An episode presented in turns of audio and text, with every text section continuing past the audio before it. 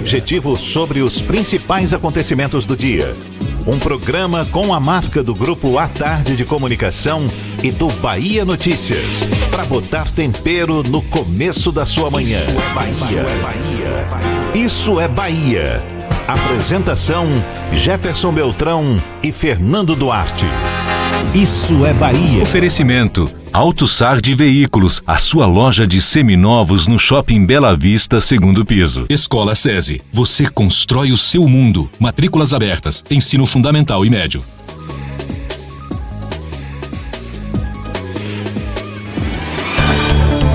Que maravilha! Salve, salve! Bom dia! Seja bem-vindo! Estamos começando mais um Isso é Bahia. E vamos aos assuntos que são destaque nesta terça-feira, 10 de dezembro de 2019. Bahia vai ter versão digital de documento de licenciamento de veículos a partir desta terça. Ministro do Supremo autoriza a transferência de Gedel Vieira Lima para Presídio de Salvador. Rodoviária vai ter 750 horários a mais para atender à procura do fim de ano. Termina hoje prazo para pagamento incentivado de dívidas com a Prefeitura. Ordem de serviço para implantação do VLT do subúrbio ferroviário vai ser assinada nesta terça. Já as obras da nova via João Gilberto começam hoje. Cobra é achada escondida em cacho de banana no bairro do Arenoso. Meia Shailon usa redes sociais para se despedir do Bahia.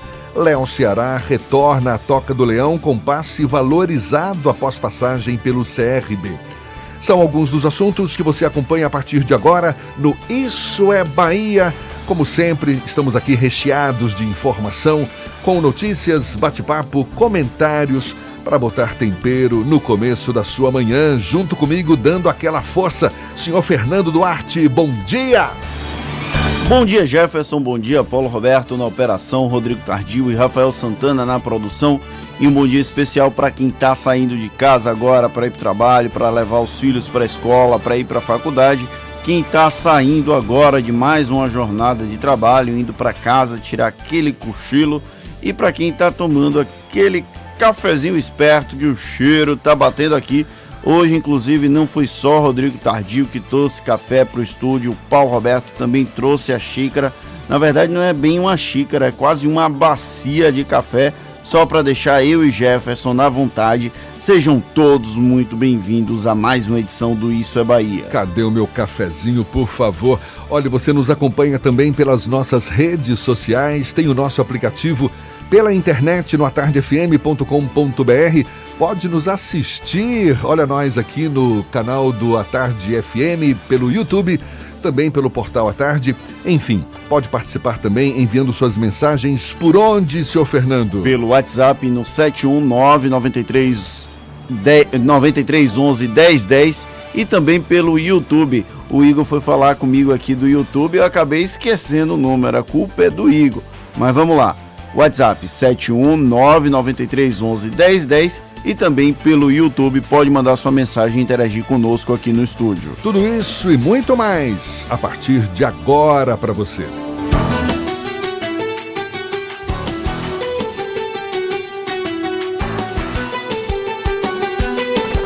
Isso é Bahia. Previsão do tempo.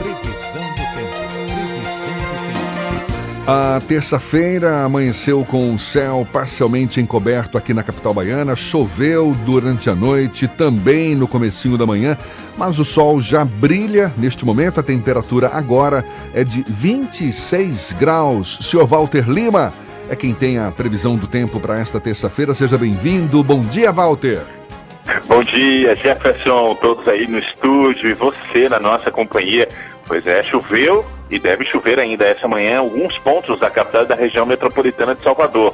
Mas nada que justifique você ter que sair com guarda-chuva todo agasalhado, preparado para frio, não.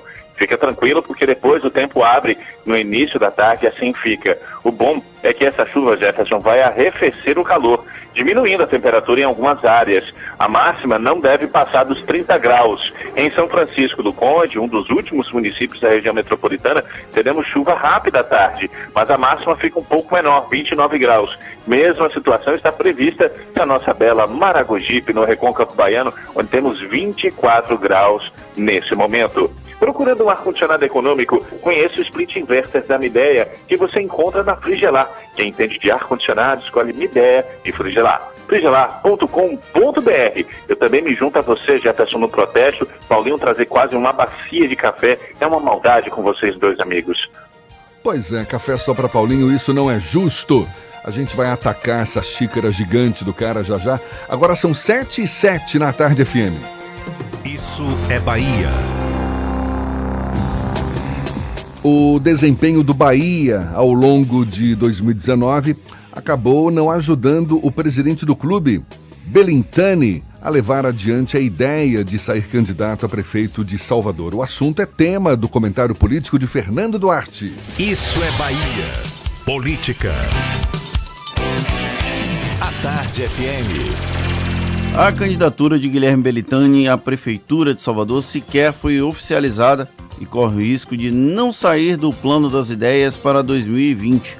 O presidente do Esporte Clube Bahia vem uma crescente até o time desandar. Após um primeiro turno do Campeonato Brasileiro muito melhor do que em anos anteriores, o clube deixou a desejar na reta final da competição. E esse desempenho impacta diretamente na tentativa de Belintani se lançar como candidato competitivo nas eleições do próximo ano. Oficialmente, o presidente do Bahia nunca se colocou como postulante ao Palácio Tomé de Souza. Permaneceu durante todo o tempo em cima do muro, apesar de flertar com alguns partidos e ter realizado conversas prévias com legendas que integram a base do governador Rui Costa. Belintani é um nome que surgiu publicamente em secretarias da Prefeitura de Salvador, mas vinha conseguindo fazer uma transição para uma posição de independência com certa tranquilidade, vamos falar assim. Se do ponto de vista eleitoral ele era cauteloso, o tricolor não ajudou muito. Caso o Bahia se classificasse para a Libertadores, como foi cogitado durante boa parte do Brasileirão, a paixão do torcedor impulsionaria uma campanha ao comando da capital baiana. Não foram raras as vezes em que dirigentes esportivos migraram para a política tradicional. O atual prefeito de Belo Horizonte, por exemplo, é ex-diretor esportivo, ex-dirigente esportivo do Atlético Mineiro. O próprio tricolor já lançou nomes como Marcelo Guimarães Filho e garantiu cadeiras no legislativo. Já no executivo, aqui em Salvador, pelo menos, seria a primeira vez. Não deve ser mais, pelo menos em 2020. Belintani perdeu timing para se apresentar efetivamente como candidato. Quando o clube estava em alta, admitir que conversava com legendas como o PSB não seria de todo ruim. Porém, o presidente do Bahia optou por seguir apenas os bastidores. As conversas não foram negadas, mas jamais foram integralmente públicas. O dirigente oscilava entre dedicação exclusiva ao tricolor e o início das negociações políticas, ainda que em gestação. A coisa não andou e deixar o clube sem a bola estar tão alta pode ser uma aventura maior do que pareceria há um ou dois meses atrás. Isso não quer dizer que o presidente do Bahia tenha jogado a toalha. Até que ele fale publicamente sobre o assunto, ainda surgirão especulações em torno da virtual candidatura dele a prefeito. Todavia, com o tricolor ainda desapontando os torcedores, talvez seja melhor adiar o sonho de governar Salvador ou ao menos de tentar comandar a cidade deixando Bahia bem em 2023 após um segundo mandato como presidente. Talvez Belintani se torne um candidato muito mais competitivo em 2024, ou seja, daqui a cinco anos. Parece longe demais, mas para a política e para o futebol, isso nunca foi bem um problema. Quem disse que futebol e política não caminham juntos também, não Nesse é? Nesse caso, estão lado a lado e Belintani acho que subiu no telhado a candidatura dele depois desse desempenho ruim do Bahia na reta final do Brasileirão. Pois é, terminada a temporada 2019, o Esporte Clube Bahia já começa a fazer suas contas, começa a se movimentar no mercado para o ano de 2020, quando serão disputadas cinco competições. E certamente o clube vai em busca de novos jogadores dispostos a atuar no Nordeste, na melhor das hipóteses, quem sabe jogadores mais experientes também, afinal de contas, o Bahia tem pela frente um torneio internacional, a Copa Sul-Americana. Quanto mais jogadores experientes tiver, melhor será. E como foi o ano de 2019? Na semana passada a gente fez esse balanço em relação ao Vitória. Agora a gente mergulha um pouco mais no Esporte Clube Bahia e para isso vamos conversar com o repórter esportivo do Bahia Notícias, Ulisses Gama, que ao longo de 2019 cobriu exatamente o Bahia. Seja bem-vindo. Bom dia, Ulisses. Bom dia, Jefferson. Bom dia, Fernando. Quero agradecer pelo convite. Um prazer estar aqui. E vamos fazer esse é, passar essa régua né, sobre o ano do Esporte Clube Bahia, um ano que eu diria que foi de fracassos dentro do campo, mas de com certeza muito orgulho fora dele. Pois é, acabou jogando água no chope do Guilherme Belintani e também no chope de muitos torcedores que apostavam, pelo menos, quem sabe, numa vaga na Libertadores. na Libertadores do ano que vem, não é? Ah, sem dúvida. O Bahia fez um campeonato brasileiro inicialmente muito sólido, com, com boas partidas. É, o técnico Roger Machado conseguiu dar um, dar um padrão à equipe, dar um estilo à equipe, uma equipe que saía muito rápido no contra-ataque, cons conseguia completar esses contra-ataques com gols. É, dentro da Fonte Nova, então, nem se falava, o Bahia conseguiu bater o Flamengo o campeão Flamengo por 3 a 0 aqui com três gols do Gilberto. Rodrigo Tardio que não nos ouça. pois é, então o Bahia conseguiu é, dar ao torcedor essa expectativa, essa esperança. E o Bahia teve nessa parte final do Campeonato Brasileiro diversas chances de se enquadrar ali entre os seis primeiros colocados. Inclusive é, virou até um, um G8 para Libertadores. Mas mesmo assim, é, tantas oportunidades que foram dadas a essa equipe nessa fase final foram 11 partidas. O Bahia só conseguiu um triunfo. E se você olhar dentro de uma competição de 38 rodadas, isso é muito pouco. Isso causou uma decepção no torcedor causou uma frustração no próprio elenco. Dá pra, deu para perceber durante essas partidas que o time desanimou mesmo em relação a, a essa briga.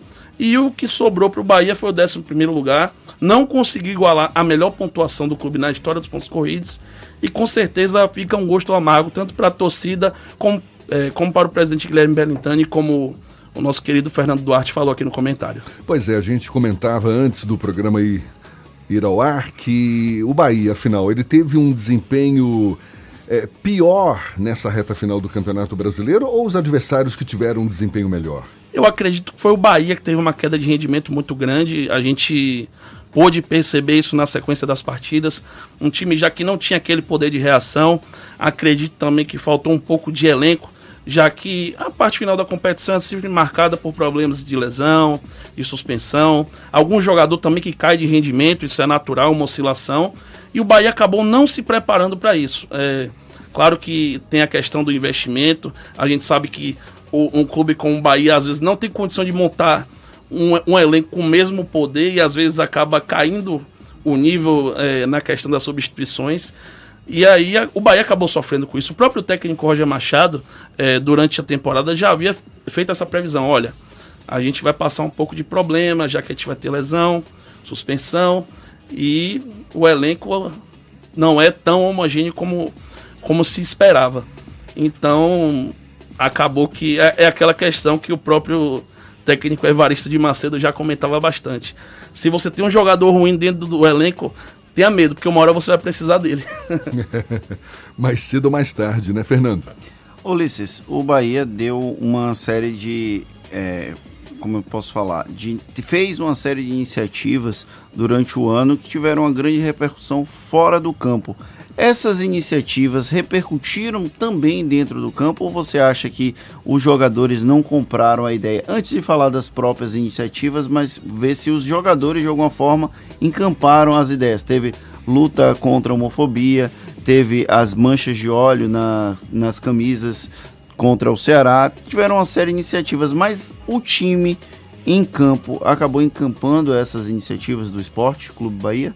Assim, Fernando, antes de responder essa pergunta, é importante deixar claro ao ouvinte que, na minha opinião, uma coisa não interfere na outra.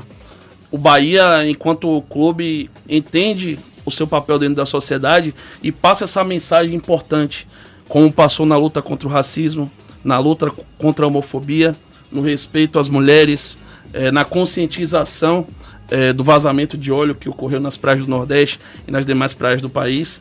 Então, uma coisa não interfere na outra. Sobre é, jogadores do elenco terem ou não abraçado. A gente percebeu o técnico Roger Machado deu uma aula após o jogo contra o Fluminense, onde a partida tinha sido marcada por manifestações contra o racismo, contra o preconceito.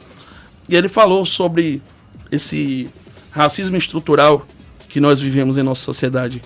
E a partir dali, é, deu para entender que o clube, é, o, o, técnico de, de, futebol, assim, empenhado em, em organizar o time, em treinar, mas ele também entende a causa do clube.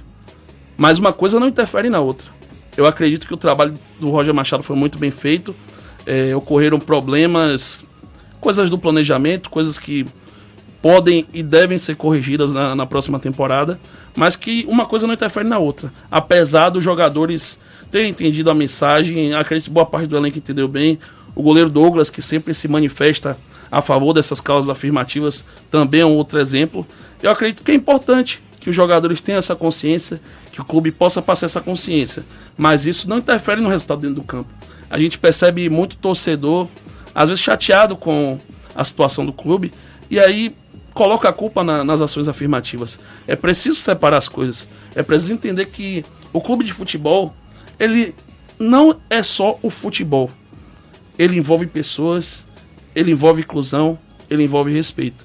E essa mensagem que o Bahia tem passado e não é à toa que ele tem sido repercutido não só no Brasil como no mundo. O perfil do Bahia em 2020. 2020 são cinco competições que o clube vai ter pela frente. Uma delas, Copa Sul-Americana. Você acha que o clube vai buscar experientes, eh, jogadores mais experientes, jogadores com experiência internacional para exatamente dar uma, uma cara mais profissional também ao time, mas Ulisses Gama responde já já, repórter esportivo do portal Bahia Notícias, conversando conosco neste comecinho de manhã sobre o Esporte Clube Bahia, agora 7 e 18 na tarde FM.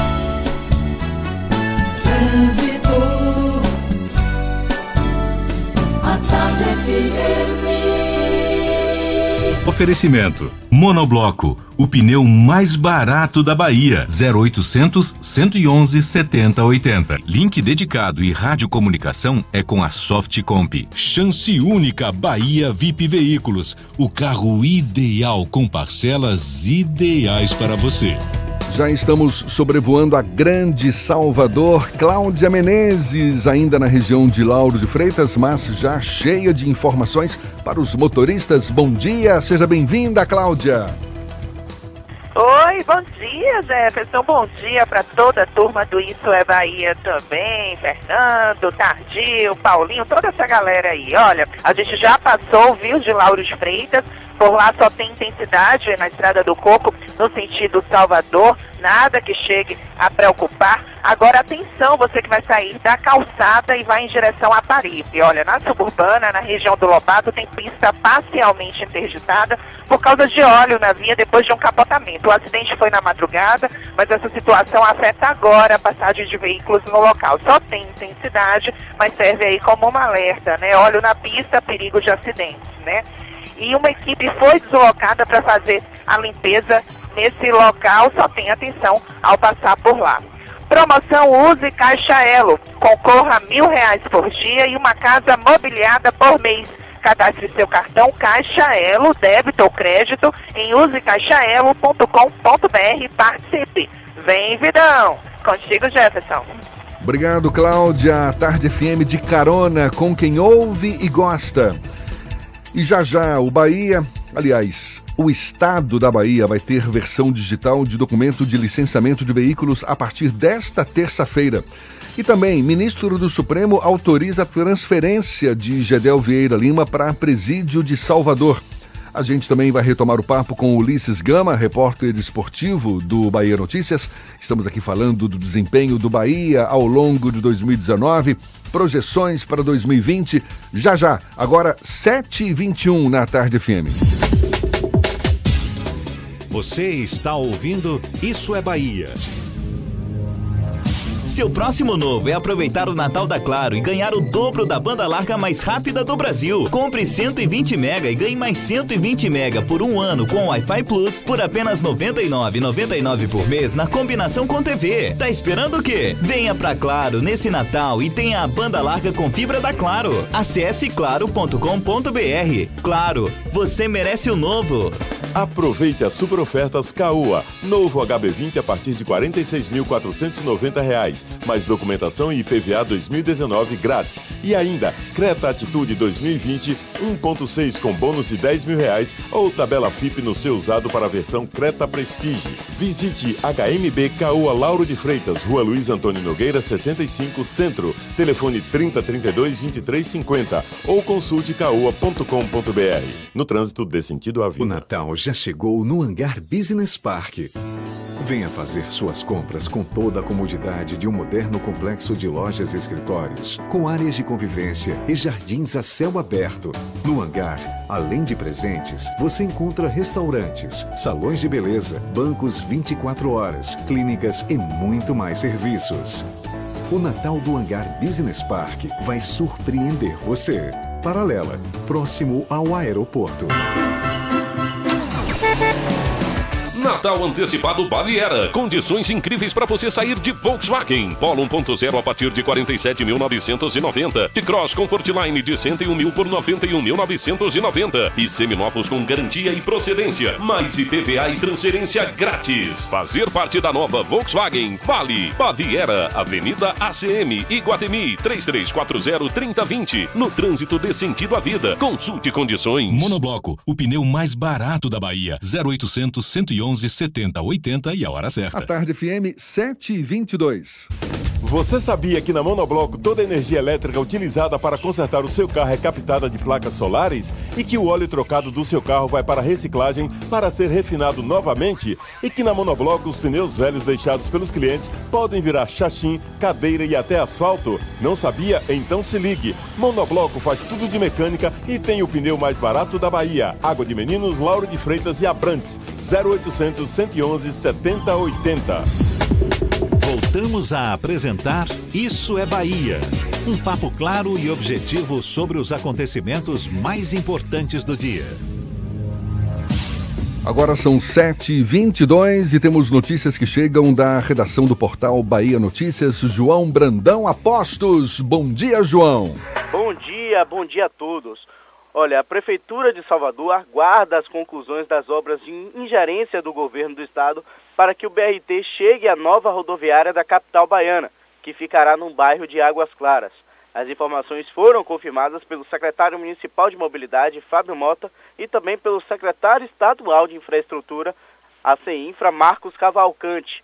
De acordo com Mota, é o BRT que vem do subúrbio da linha azul, que é a Avenida Gal Costa, e da linha vermelha, que é a Avenida 29 de Março. E segundo Mota, a prefeitura está esperando o estado concluir a obra, fazer as estações para que possa operar. O, o Estado estabeleceu um prazo de 30 meses para que a nova rodoviária fique pronta. As intervenções nas linhas azul e vermelha seguem sendo feitas. Marcos Cavalcante explicou que, diante deste cenário, as estruturações para implantação do BRT até o local serão financiadas por Estado e Prefeitura. Cavalcante diz que o Estado tem a responsabilidade de fazer uma parte do investimento e que é uma discussão que já está prevista nas duas avenidas que o Estado está fazendo, tanto na Avenida 29 de Março quanto na Gal Costa, a linha azul e a linha vermelha. E olha, sinalizado como pré-candidato à Prefeitura de Salvador pelo bloco MDB, PSC, SD e PTB, o nome do presidente da Câmara Municipal, Geraldo Júnior, não foi levado para apreciação dos vereadores da casa que compõem a aliança, conforme parlamentares ouvidos pelo Bahia Notícias. No dia 27 de novembro, Geraldo afirmou que recebeu a sinalização do bloco para sua pré-candidatura, após reunião em Brasília com os presidentes estaduais dos partidos, Alex Futuca, do MDB, Heber Santana, do PSC e Benito Gama, do PTB, além do chefe do SD Nacional, o deputado federal Paulinho da Força. No entanto, Kiki Bispo, do PTB, Ricardo Almeida, do PSC e Pedro Godinho, do, P do MDB, não comungam dessa ideia. Os vereadores de Salvador foram ouvidos é, pelo Bahia Notícias e as opiniões deles estão lá no site. Essas e outras notícias você encontra no portal Bahia Notícias João Brandão para o programa Isso é Bahia. É com vocês, Jefferson Fernando. Valeu, João, muito obrigado. Agora são 7h26 e a gente retoma a conversa com Ulisses Gama, repórter esportivo do Bahia Notícias, ele que acompanhou durante 2019 o Esporte Clube Bahia. A gente está fazendo exatamente esse balanço do Bahia ao longo de 2019, projeções para 2020. E eu deixei no ar uma pergunta, Ulisses. Qual o perfil você acha que o Bahia vai ter agora na próxima temporada, agora em 2020? Ele que vai ter uma, um torneio internacional, vai em busca de jogadores mais experientes, jogadores com experiência internacional também? É, Jefferson, é, chega o final do ano e a gente que acompanha o dia a dia dos clubes já começa a dar uma analisada no, no elenco da atual temporada, quem fica, quem sai, quem pode voltar. E pelo que a gente pode constatar no Bahia, é um clube que já tem uma base, já tem jogadores já com contrato.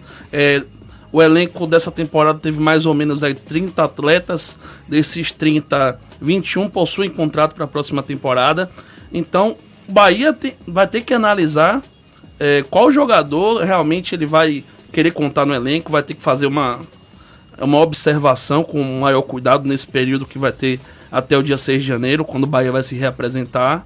Verificar quem fica, é, observar carências pontuais. Um problema que o Bahia teve nessa temporada, é, diria que crucial, foi no meio do campo. É, o Bahia trouxe o, o Guerra, trouxe o Shailon, que se despediu ontem, e são, são jogadores que não renderam. O Eric Ramírez acabou sendo emprestado para a Suíça, um jogador jovem de potencial, mas que tem as suas, teve as suas oscilações também.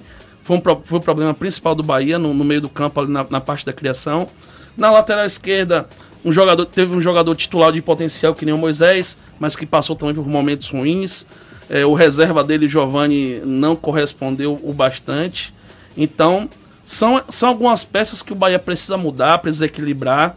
E, na minha opinião, eu concordo com vocês. É, é preciso também ter um pouco de experiência, mas também não é, observar jogadores que é, passaram por, por, outros clubes do, do, futebol brasileiro e já não vem dando certo. Um exemplo que eu trago para você, Jefferson, para você, Fernando, é, no começo do ano o Bahia trouxe o, o Guilherme, um jogador que já passou por grandes clubes brasileiros, um meia muito conhecido, mas que não rendeu nada, acabou caindo em uma discussão com um torcedor numa partida da Copa do Nordeste e acabou não dando certo. Então, o Bahia precisa sim de uma experiência, mas é preciso analisar com cuidado o que deve ser feito, analisar o histórico, analisar o desempenho do jogador nessas, nessas últimas temporadas, é, porque já tem uma base, então é preciso ter esse cuidado na hora de contratar. Agora, muito jogador certamente vai deixar o clube. Você citou o né, o meia Shailon.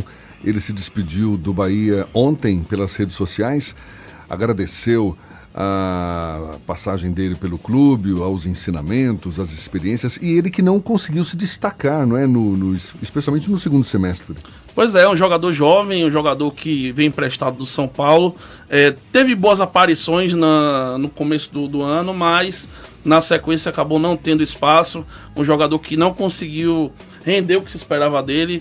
É, um, o jogador que inclusive marcou um gol contra o Bahia é, em 2018, então é, um, é um, um, menino que o torcedor do Bahia conhece bem pro lado ruim, mais pro lado ruim do que pro lado bom, mas com certeza é um, é jogador que pode agregar lá pro São Paulo, quem sabe, é. mas no Bahia não deu certo. Eu tenho aqui os números dele, ele tem 22 anos, chegou ao Bahia no início do ano por empréstimo do São Paulo. Sim disputou 30 partidas, agora marcou 5 gols apenas e foi a melhor marca em uma temporada como profissional.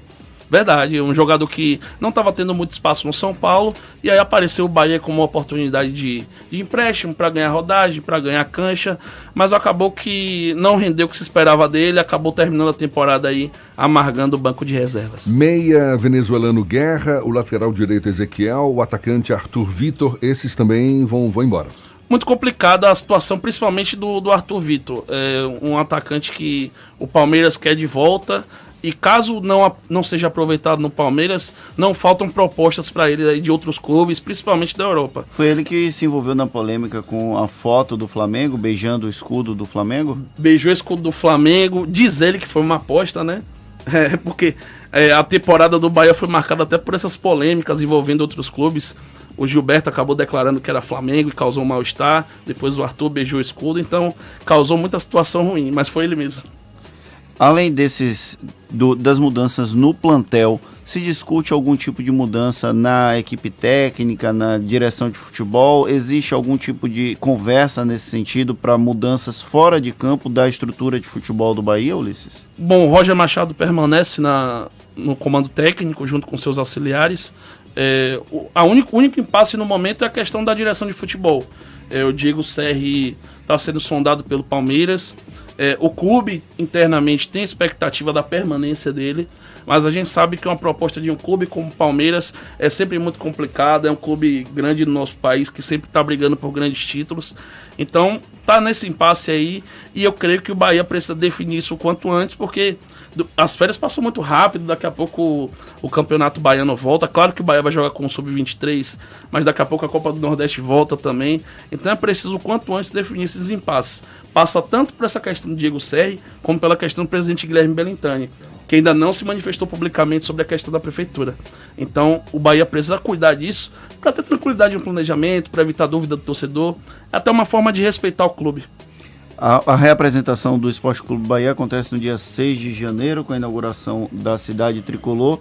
Qual é a primeira partida do campeonato? Primeiro vem Campeonato Baiano, depois Copa do Nordeste. Como é que funciona esse planejamento para que o torcedor que quer assistir o Esporte Clube Bahia Pois é, o torcedor anota na agenda aí então, dia 6 de janeiro, o Bahia se reapresenta na, na cidade tricolor, que finalmente foi viabilizada depois de uma sequência de problemas jurídicos. A cidade tricolor está pronta para receber os jogadores. E o primeiro compromisso vai ser no dia 15 de janeiro contra a Juazeirense no Campeonato Baiano.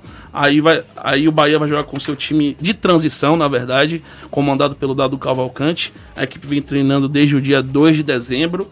E para o elenco principal, a volta vai ser no dia 25 de janeiro contra o Santa Cruz, provavelmente no estádio do Arruda pela Copa do Nordeste. Tá aí os, os primeiros compromissos do Bahia. E o Campeonato Brasileiro começa no final de abril, é isso? O, mais, mais ou menos Mais ou menos no final de abril. Sul-Americana em março? Sul-Americana em março, inclusive, acho que no dia 12 tem sorteio da Sul-Americana, o torcedor já vai saber qual vai ser o adversário internacional. Então é mais ou menos esse aí o panorama. Cidade tricolor, vocês estão falando aí, lá em Dias Dávila, não é isso? Exato. E o Fazendão?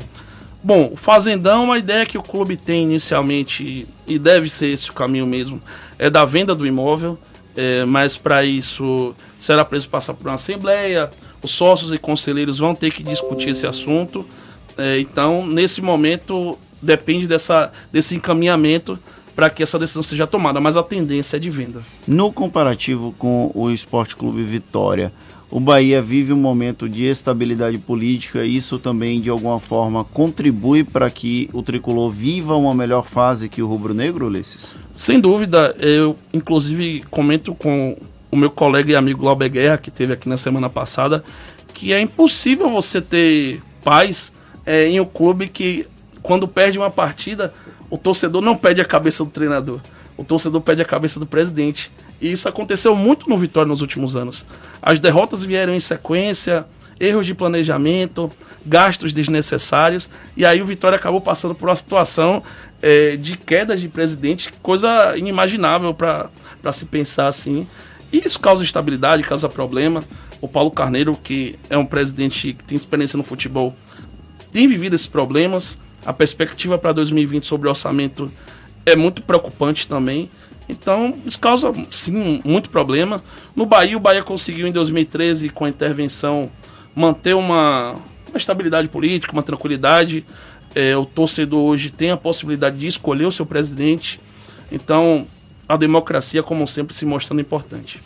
Maravilha, Ulisses Gama, repórter esportivo do Bahia Notícias, conversando conosco nesta manhã de terça-feira sobre o Esporte Clube Bahia. Muito legal, Ulisses. Você vai continuar cobrindo o Bahia ano que vem? Vai. Vou continuar? Vai sim. Ah, ele, ele olhou pro Fernando. Eu, eu, tenho, eu tenho Oxe, saber. nem brinca com isso, então, rapaz. Tô com um contrato renovado para 2020, graças a Deus. Tá Vou entrar de férias na sexta-feira, então... Volta, não se preocupe volto. que você volta de férias. Tô, tô, com um contrato renovado, então bom saber. Fernando, Fernando garantiu, Ulisses, relaxe. Pronto. Ulisses, muito obrigado. Bom dia para você, bom trabalho, bom 2020 também, com novas coberturas, enfim, tudo de bom para você. Jefferson, muito obrigado. Quero agradecer, é um prazer esse bate-papo com vocês dois. Vocês que consideram, que eu considero grandes jornalistas. Então, desejo todo sucesso para esse programa. Um abraço. Valeu, muito obrigado. Já que o Fernando falou no Vitória, olha só, ele está de volta à Toca do Leão e com passe valorizado. Estou falando do atacante Léo Ceará, que foi emprestado ao CRB, retorna ao Vitória, com quem tem vínculo até o fim do ano que vem. O jogador de 24 anos deve ser reapresentado no dia 2 de janeiro, no início da pré-temporada de 2020. No CRB, Léo foi um dos maiores artilheiros da última Série B. Com 14 gols marcados, ficou em terceiro lugar, empatado com Roger, da Ponte Preta, Zé Roberto, do São Bento e Hernani, do Esporte, Fernando. E o Flamengo, campeão do Campeonato Brasileiro de 2019, dominou os escolhidos para a seleção da temporada. A CBF anunciou os 11 eleitos na noite de ontem na festa do Prêmio do Brasileirão, sendo que nove eram da equipe rubro-negra carioca e os outros dois do Atlético Paranaense, que foi campeão da Copa do Brasil. O time ideal eleito por jornalistas e profissionais do futebol ficou assim: Santos, Bruno Guimarães, Rafinha, Rodrigo Caio, Pablo Mari, Felipe Luiz, Gerson, Jefferson, não, Gerson, Everton Ribeiro, Arrascaeta, Bruno Henrique e Gabigol. Inclusive teve muito protesto, alguns jornalistas esportivos reclamaram do excesso de clubismo na escolha dessa seleção. Apesar do time do Flamengo ter sido o grande campeão de 2019, algumas figuras reclamaram da ausência de outros nomes do futebol brasileiro que também atuaram bem na temporada. Do futebol, a gente pula para o vôlei. O jogador de vôlei Ervan Engapé, da seleção francesa e do, de um time da Rússia também, está preso em Belo Horizonte pelo crime de importunação sexual. O jogador estava em uma casa de shows quando deu um tapa nas nádegas de uma jovem que estava acompanhada do namorado de uma amiga. O jogador disputou o Mundial de Clubes de Vôlei em Betim, na Grande BH, e afirmou que estava em um camarote para uma confraternização com alguns conhecidos. Durante a festa, Engapé admitiu que deu um tapa nas nádegas da garota, mas que teria a confundido com uma amiga e que tudo não passou de um mal entendido. O jogador vai ser encaminhado para a penitenciária de contagem também lá na Grande BH. E a Rússia está fora das competições internacionais e esportivas pelos próximos quatro anos. A decisão foi da WADA, a Agência Mundial Antidoping, após os casos de doping e manipulação de dados laboratoriais no esporte russo. Os russos têm 20 dias para entrar com recurso contra a decisão.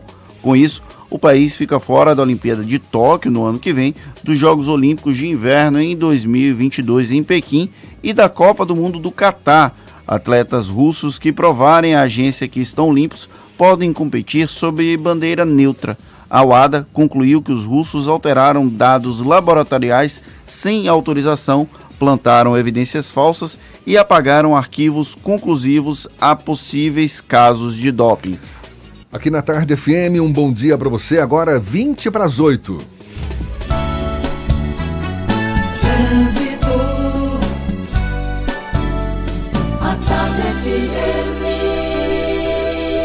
Oferecimento: Monobloco, o pneu mais barato da Bahia. 0800 111 7080. Link dedicado e radiocomunicação é com a Softcomp. Chance única Bahia VIP Veículos, o carro ideal com parcelas ideais para você.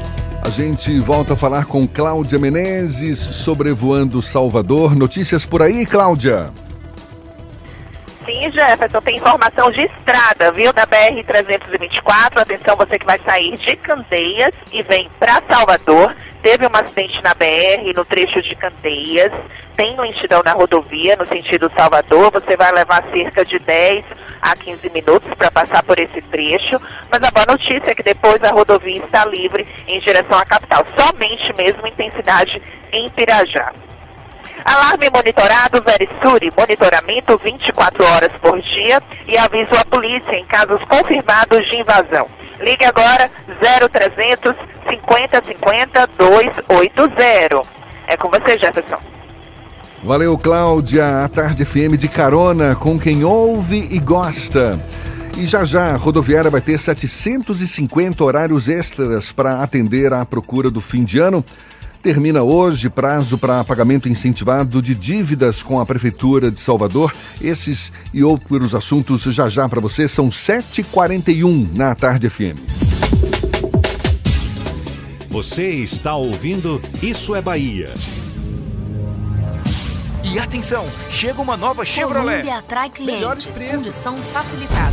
Já virou notícia? Colômbia, a Chevrolet que mais cresce em Salvador. Novo Onix Turbo Automático 2020 a partir de 56.990. Onix 1.4 últimas unidades 2019 a partir de 49.990. E seminovos com IPVA, transferência e tanque cheio grátis. Colômbia Chevrolet, Avenida Luiz Eduardo, 3404-2010. Consulte condições. Rice Restaurante. Qualidade e tradição no coração da Pituba.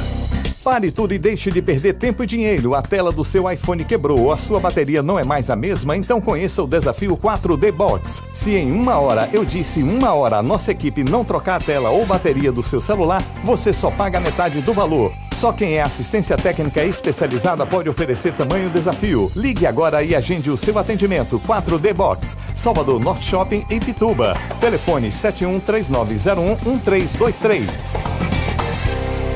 Ho, ho, ho! Aqui é o Papai Noel e eu já estou celebrando o Natal no Shopping Passeu. Venha me visitar com a tranquilidade que você merece e aproveite todas as opções do Passeu para garantir os melhores presentes do Natal.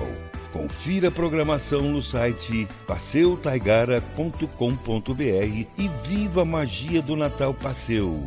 Boas festas! Sair de fábrica com 78 anos de aventura e ser líder de vendas pelo quarto ano consecutivo. Isso é Jeep.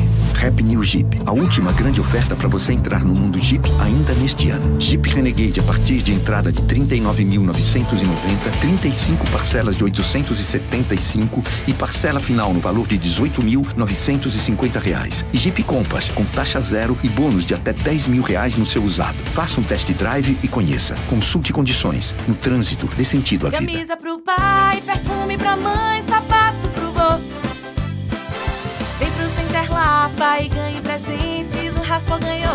Raspe, ganhe, ganhe, troque por um bem legal. Tudo fica divertido num Natal especial. Raspe, ganhe, ganhe, troque, venha logo visitar. O Natal do Center Lapa é a turma do Madagascar. No Natal do Center Lapa, com 150 reais em compras, você ganha um cupom para raspar e ganhar prêmios incríveis. Shopping Center Lapa. Venha curtir o Natal encantado de Madagascar. Você sabia que na Monobloco os pneus velhos deixados pelos clientes podem virar chachim, cadeira e até asfalto? E que a Monobloco apoia o esporte amador e a cultura? E que também na Monobloco uma parte do lucro do serviço do seu carro você pode direcionar para algumas instituições beneficentes? Não sabia? Então se ligue. Monobloco faz tudo de mecânica e tem o pneu mais barato da Bahia. Água de Meninos, Lauro de Freitas e Abrantes. 0800 111 7080. Chance única Bahia VIP. Não deixe passar. Corra para aproveitar. Super lotes de seminovos com parcelas ideais para você. Lote 1, Sandero Agile ou Siena Fire com parcelas de 399. Lote 2, Etios HB20 ou Lifan X60, parcelas de 799. Lote 3, Renegade e X35 ou Corolla, parcelas de 999. Bahia VIP Veículos, Avenida Barros Reis Retiro. Fone 3045 5999. Consulte condições na concessionária. No trânsito a vida vem primeiro. Central Papelaria, os melhores preços e a maior variedade em material escolar e escritório da Bahia e a hora certa. A tarde FM, 16 para as 8. 3369 mil. Central Papelaria, variedade assim você nunca viu. 3369 mil, é só ligar. 3369 mil. Central Papelaria, você encontra tudo em material escolar. Tudo pro seu escritório, variedade fácil de estacionar. 3369 Ligue 3369 mil, a maior variedade em material escolar e de escritório. Central Papelaria Lauro de Freitas. 3369 mil. Voltamos a apresentar Isso é Bahia. Um papo claro e objetivo sobre os acontecimentos mais importantes do dia. Agora são 7h45 e temos notícias que chegam da redação do Portal à Tarde. Thaís Seixas, bom dia, seja bem-vinda, Thaís. Olá, Jefferson, bom dia. Bom dia, Fernando, e a você que acompanha o Isso é Bahia. Olha só, mais de 128 mil beneficiários do programa Bolsa Família que moram em Salvador podem ter o benefício bloqueado se não comparecerem a um dos 140 postos da capital baiana até o dia 30 de dezembro para o acompanhamento obrigatório de saúde. Segundo a Secretaria Municipal da Saúde, 56% dos 229 mil beneficiários ainda não foram às unidades. As famílias que possuem entre os dependentes crianças menores de 7 anos, mulheres de 14 a 44 anos e gestantes devem realizar o procedimento de segunda a sexta, das 8 da manhã às 5 da tarde. E neste sábado será feito um mutirão exclusivo para atendimento do Bolsa Família. É necessário levar o cartão do programa com o número de identificação social, além da caderneta de vacinação das crianças e a do pré-natal das gestantes. E olha só, o novo centro de comercialização do artesanato da Bahia será inaugurado hoje às quatro e meia da tarde no Largo do Porto da Barra. O casarão vai abrigar trabalhos artesanais produzidos em todas as regiões do estado, incluindo bordados, carpintaria, cerâmica, cestaria, costura, renda, tapeçaria e tecelagem, entre outros. A abertura da loja Conceito faz parte das ações de promoção e comercialização do artesanato da Bahia, que integram a nova política pública do setor, realizada pela Secretaria do Trabalho, Emprego, Renda e Esporte. Essas e outras notícias você confere aqui no portal à tarde, atarde.com.br. É com você, Jefferson. Obrigado, Thaís. Agora são 7h47. Olha só, o Brasil recuou no ranking global dos países classificados a partir do seu Índice de Desenvolvimento Humano, o chamado IDH. É o principal assunto na edição de hoje do Jornal à Tarde. Está aqui a manchete: Brasil cai no ranking de desenvolvimento humano. Essa informação consta do relatório divulgado ontem pelo Programa das Nações Unidas para o Desenvolvimento. O país caiu uma posição no ranking mundial em relação à publicação anterior. Passou da posição de número 78 para a de número 79. Em comparação com 2013, o Brasil perdeu três posições. A sigla IDH tornou-se conhecida como um parâmetro de bem-estar da população. O resultado negativo é consequência da longa crise econômica pela qual o Brasil passa desde 2014 e tem comprometido o avanço do país.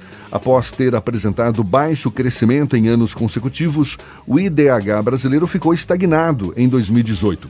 O índice vai de 0 a 1 quanto maior, mais desenvolvido é o país e tem indicadores de saúde, educação e renda como base.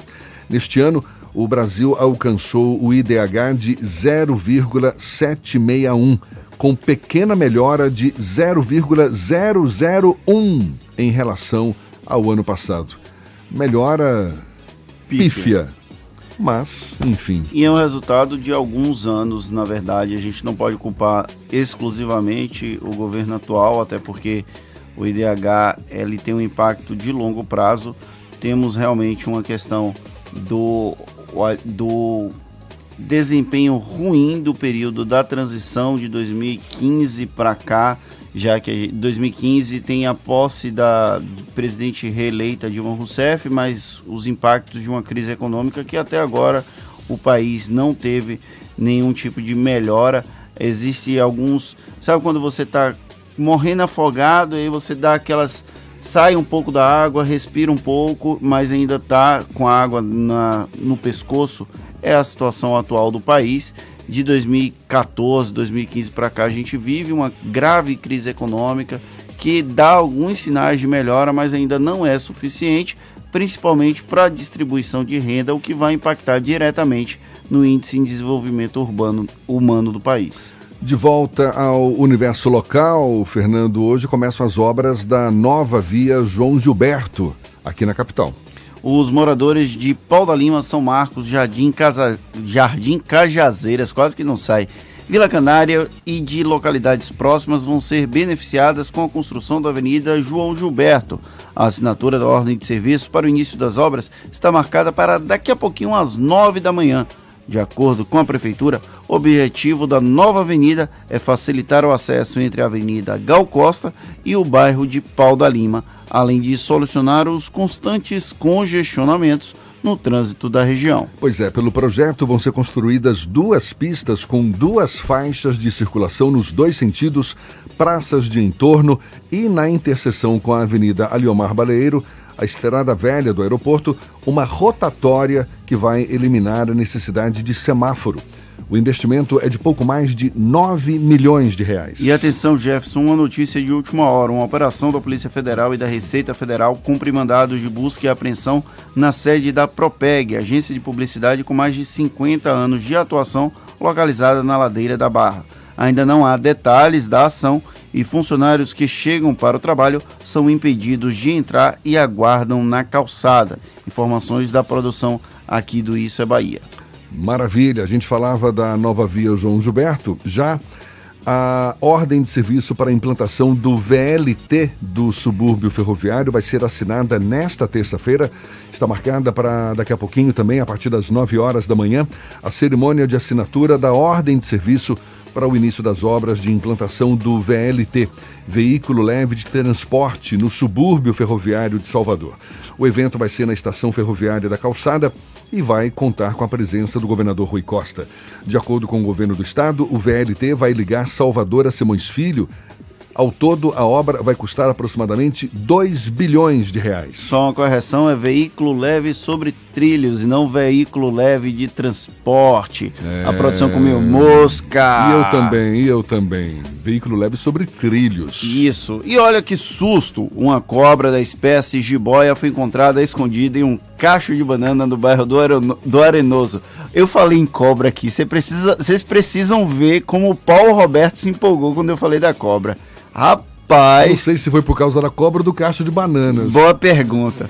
O caso foi durante atendimento do Grupo Especial de Proteção Ambiental a uma solicitação de resgate de animal silvestre. De acordo com a Guarda Civil, a solicitação foi feita por um morador do bairro, do bairro que informou ter retirado o cacho de banana em seu sítio, no bairro de Boca da Mata, e só teria notado a presença da cobra ao chegar em casa. O animal, de aproximadamente um metro, foi levado para o Núcleo de Ofiologia e Animais Peçonhentos da Bahia, na Universidade Federal da Bahia. Pois é, Paulinho que tem plantação de banana em sua fazenda, imagina, hein? Vai lá colher a banana, pega o cacho de banana e pega uma cobra junto, hein, Paulinho?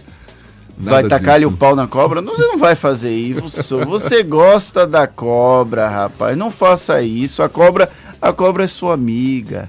Atenção, hoje é o último dia do prazo para adesão ao novo programa de parcelamento incentivado da Prefeitura de Salvador.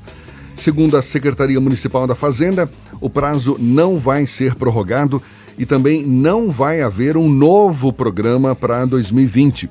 O PPI contempla dívidas de ISS, que é o Imposto sobre Serviços, ITIV, Imposto sobre a Transmissão de Intervivos, taxa de fiscalização e funcionamento, além de outras taxas. IPTU e taxa do lixo não fazem parte do programa.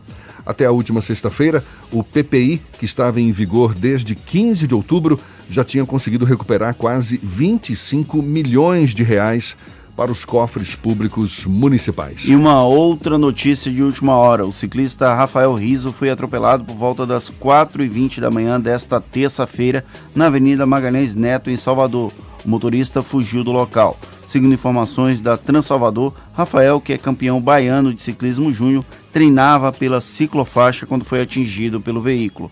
Ele sofreu ferimentos nas pernas, sendo socorrido pelo Serviço de Atendimento Móvel de Urgência, o SAMU. O estado de saúde não foi divulgado. Informações do portal à tarde na internet. Mais uma notícias de, de notícia de obras, várias notícias de obras nesta terça-feira. O Hotel Pestana, localizado no bairro do Rio Vermelho, deve ter as obras iniciadas até setembro do próximo ano. A informação é do secretário de Turismo e Cultura de Salvador, Cláudio Tinoco. De acordo com ele, o Grupo Pestana fechou um pré-contrato com um grupo brasileiro para que ocorra a reabertura do hotel e também seja construído um grande complexo na localidade. Segundo o Tinoco, no local tem único prédio com 415 apartamentos e a proposta é a de fazer reforma geral, do térreo até o nono andar e outros que vão ser destinados como flat para comercialização. E lembra do Big Brother Bahia? Pois é, passa de 90 o número de suspeitos presos na Bahia com auxílio do sistema de reconhecimento facial. Jéssica Cristina Silva de Carvalho, de 23 anos, Eliel Cruz de Santana, de 39 e Jônia Andrade de Jesus, de 32, foram identificados com a ajuda da tecnologia em diferentes pontos de Salvador durante o último final de semana. O trio já possuía mandados de prisão preventiva e estava foragido da justiça. Eles são suspeitos de roubo. Os três foragidos foram encaminhados à central de flagrantes e, em seguida, à sede da Polinter, Polícia Interestadual. Aqui na Tarde FM 756.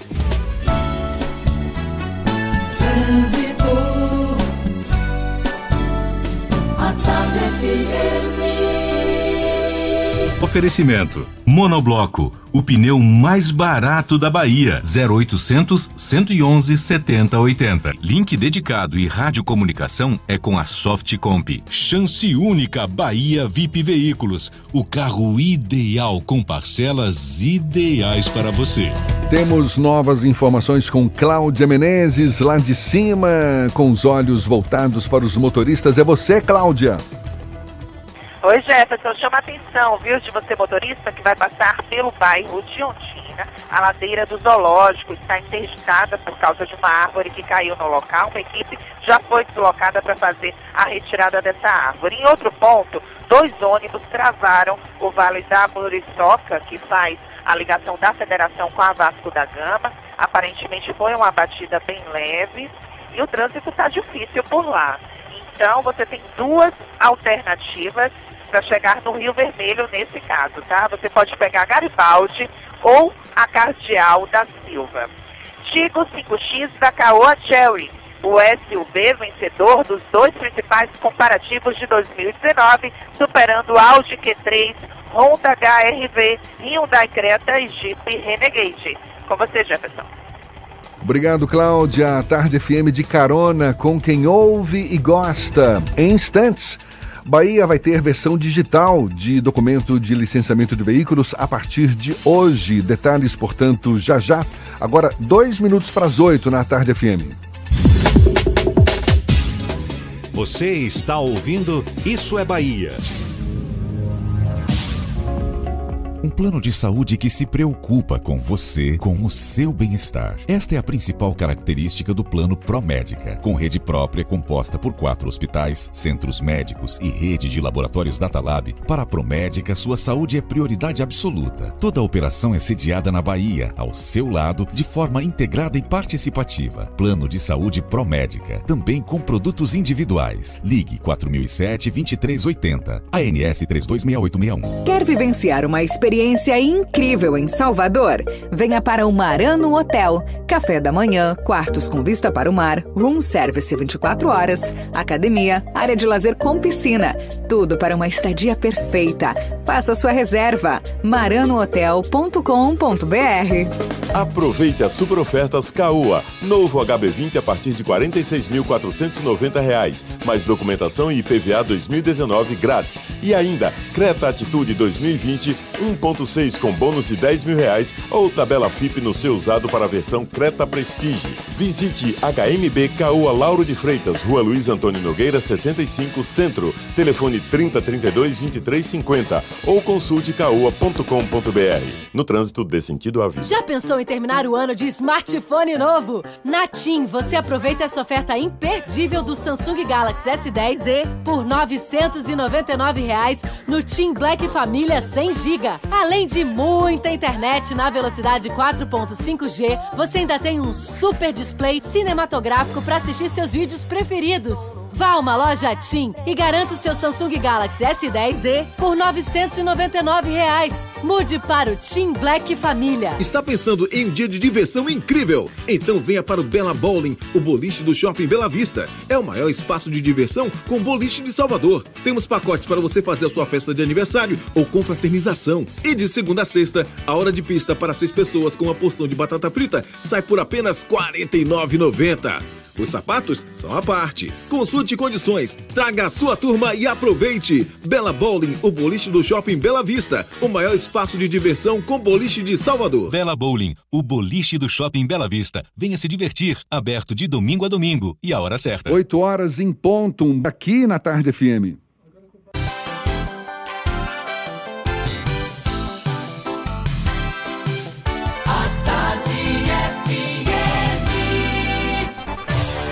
Atenção, emissoras afiliadas à Tarde FM. Em 5 segundos, isso é Bahia para todo o estado.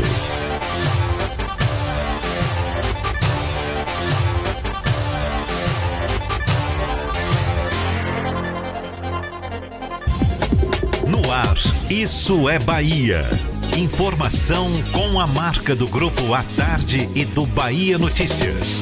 Política, segurança, saúde, cidadania. Isso é Bahia. Apresentação: Jefferson Beltrão e Fernando Duarte. A Tarde FM. Quem ouve, gosta. Que maravilha! Salve, salve, bom dia! Seja bem-vindo a partir de agora. Isso é Bahia, em rede com emissoras de todas as regiões do estado.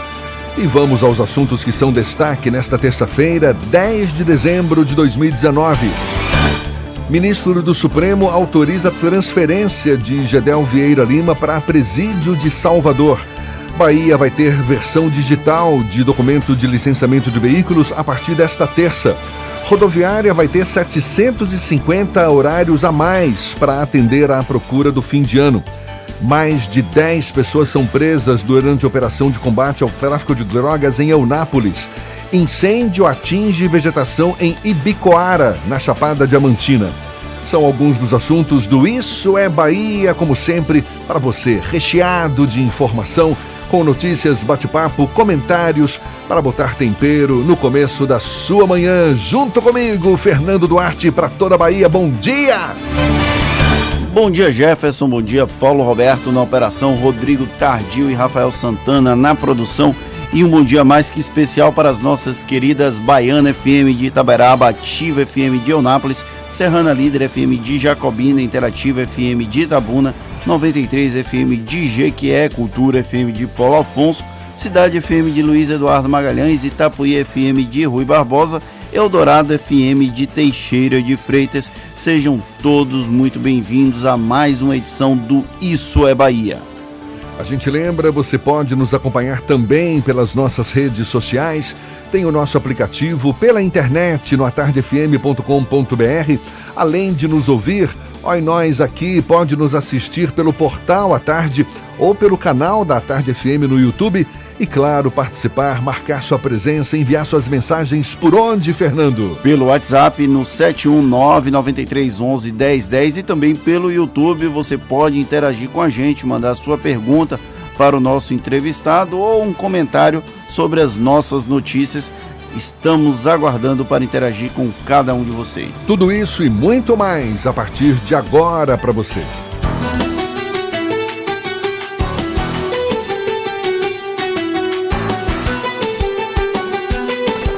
Isso é Bahia. Previsão do tempo. Previsão do tempo. Previsão do tempo. Em Salvador, a terça-feira amanheceu com o céu cheio de nuvens, choveu durante a noite, também no comecinho da manhã Existe a possibilidade de pancadas isoladas ao longo desta terça, mas o sol vai brilhar forte também, Sr. Walter Lima. Ele cheio de informações sobre a previsão para esta terça-feira. E no interior do estado, Sr. Walter, chove, faz sol, como é que vai ser o tempo? Bom dia!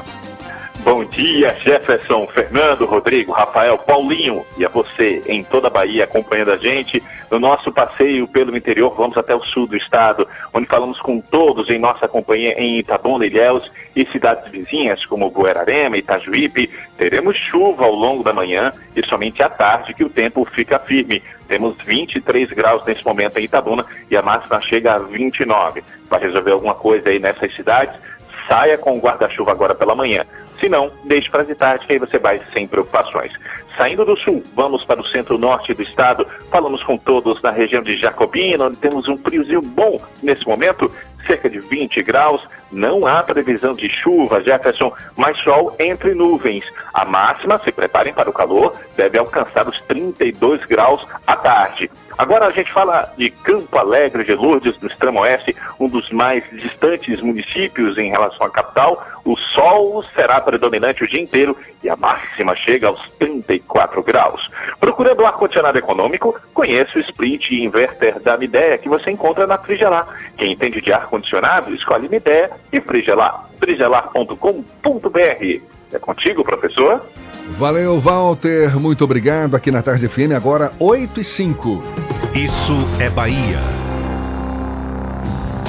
Amanhã, quarta-feira, tem inauguração das novas instalações do Aeroporto Internacional de Salvador. E a participação do governador Rui Costa nesta cerimônia de inauguração ainda está sob análise. O evento pode ser o primeiro encontro público entre o governador Rui Costa e o presidente Jair Bolsonaro, que vem à capital para esta inauguração. A dúvida sobre a participação ou não de Rui Costa na cerimônia do aeroporto amanhã aqui na capital é tema do comentário político de Fernando Duarte. Isso é Bahia. Política. A Tarde FM. O presidente da República, Jair Bolsonaro, participa nesta quarta da inauguração da primeira etapa da reforma do aeroporto de Salvador, sob responsabilidade da Vancy Airports. A presença do presidente já era esperada desde o último mês de agosto, porém só foi confirmada ontem. Havia muita especulação se Bolsonaro viria ou não participar da entrega desse equipamento. Até agora, desde a posse, Bolsonaro só veio à Bahia para a inauguração do aeroporto de Vitória da Conquista, ainda lá no mês de agosto. A entrega do equipamento foi marcada por polêmicas, pois o governo federal limitou o acesso de correligionários do governador Rui Costa ao evento, que o governo estadual foi quem de alguma forma tocou essa obra com recursos da União. O petista então desistiu de ir ao evento e acabou fazendo diversas provocações, aquela velha cutucada, alfinetada ao governo federal lá naquele período. De lá para cá, não houve nenhum encontro público entre Bolsonaro e Rui Costa, apesar de eles estarem em espaços quase que simultaneamente, mesmos espaços. A oportunidade agora vai ser nesta quarta-feira, durante a inauguração do aeroporto de Salvador. Porém, até agora, o governador não confirmou presença. Os interlocutores do governo do estado sugerem que a ida de Rui Costa à entrega do aeroporto de Salvador está em análise, mas resta saber se ele vai mesmo ou não. Em uma hora como essa, o republicanismo bate a porta de todos os envolvidos. Se se pede uma postura republicana do presidente Jair Bolsonaro, temos que pedir a mesma posição do governador Rui Costa. Resta saber se ele terá a posição que ele tanto prega e participará do evento, já que o aeroporto de Salvador é um importante equipamento para o desenvolvimento do turismo em todo o estado. Ou será que simplesmente Rui Costa vai fazer como fez em Conquista e ignorar a presença do equipamento enquanto houver a presença do presidente Jair Bolsonaro? Lembrando que figuras do governo federal vieram à Bahia para a entrega de equipamentos durante todo o ano de 2019 e o governador Rui Costa não se fez presente, ele sempre mandava um representante. Se a vida política, a vida pública, fosse só de palanque com claque a favor, não haveria graça nessa defendida democracia, não é mesmo? Vamos esperar para ver se amanhã Rui Costa vai ser tão republicano e democrata quanto diz, ou se vai simplesmente ignorar a entrega do equipamento, a entrega do aeroporto internacional Luiz Eduardo Magalhães, que agora mudou de nome, né? É Vancy é, Salvador Airports. Nome bonito, tô quase troglodita, né, Jefferson? Quase, quase poliglota. quase poliglota. Pois é, possibilidade de o governador Rui Costa fazer o mesmo que fez na cerimônia de inauguração do aeroporto de Conquista e prolongar uma relação Tensa. com o presidente Jair Bolsonaro, uma relação nada amistosa e que não beneficia nenhum dos lados, não é? Na verdade, serve apenas para Rui Costa demarcar a posição, mas isso não quer dizer que o governo federal vai ter algum tipo de influência. Você acha que a ida de Rui Costa amanhã para o evento vai impactar na relação de Bolsonaro com a Bahia? Não vai ter nenhum tipo de influência.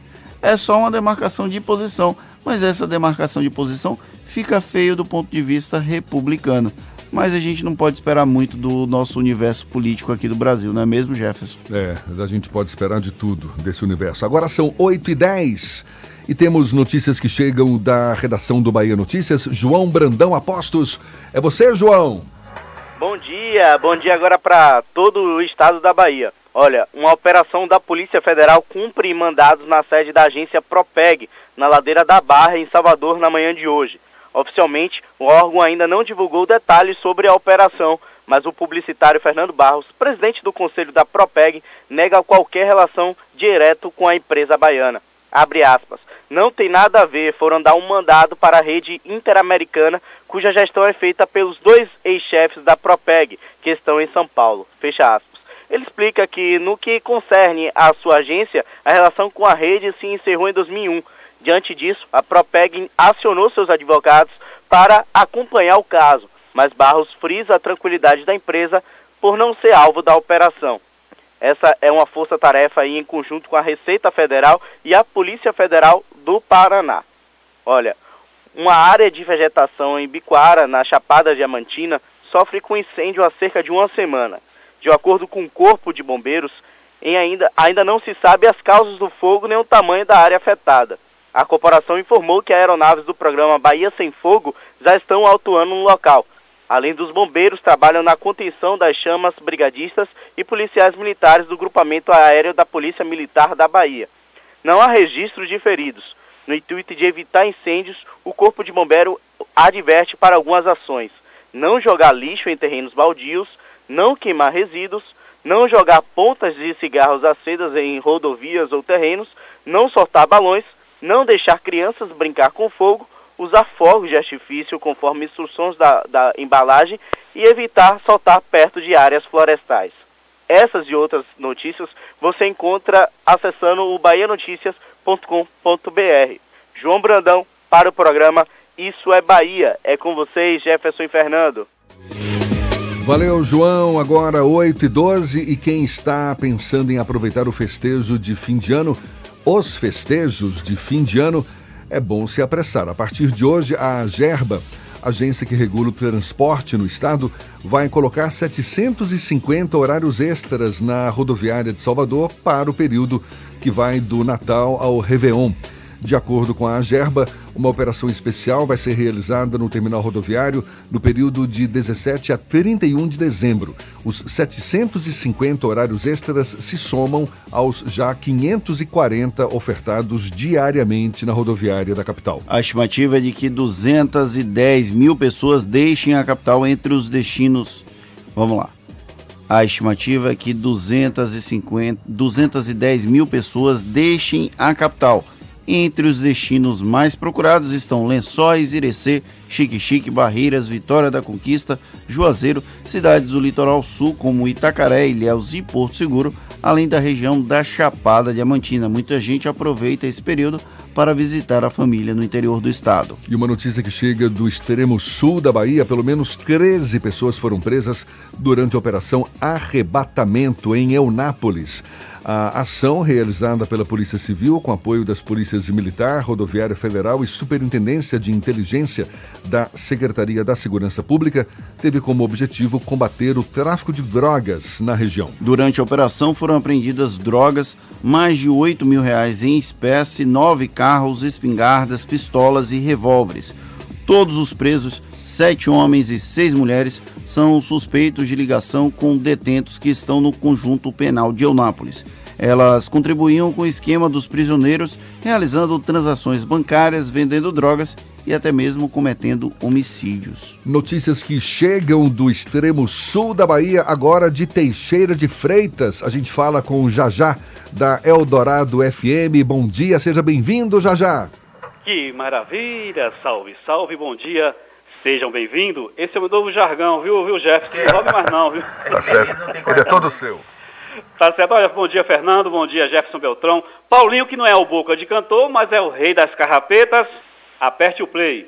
Olha, no último final de semana, Jefferson e Fernando, a seleção teixeirense de handebol feminino, o Texas Hen, eh, disputou o Campeonato Baiano de Handebol e conseguiu repetir o feito histórico de 2018, né, onde foram campeãs baianas em duas categorias, eh, juvenil e júnior. Agora, Teixeira de Freitas é bicampeã baiana de handebol feminino, juvenil e júnior e desponta como uma potência estadual no esporte.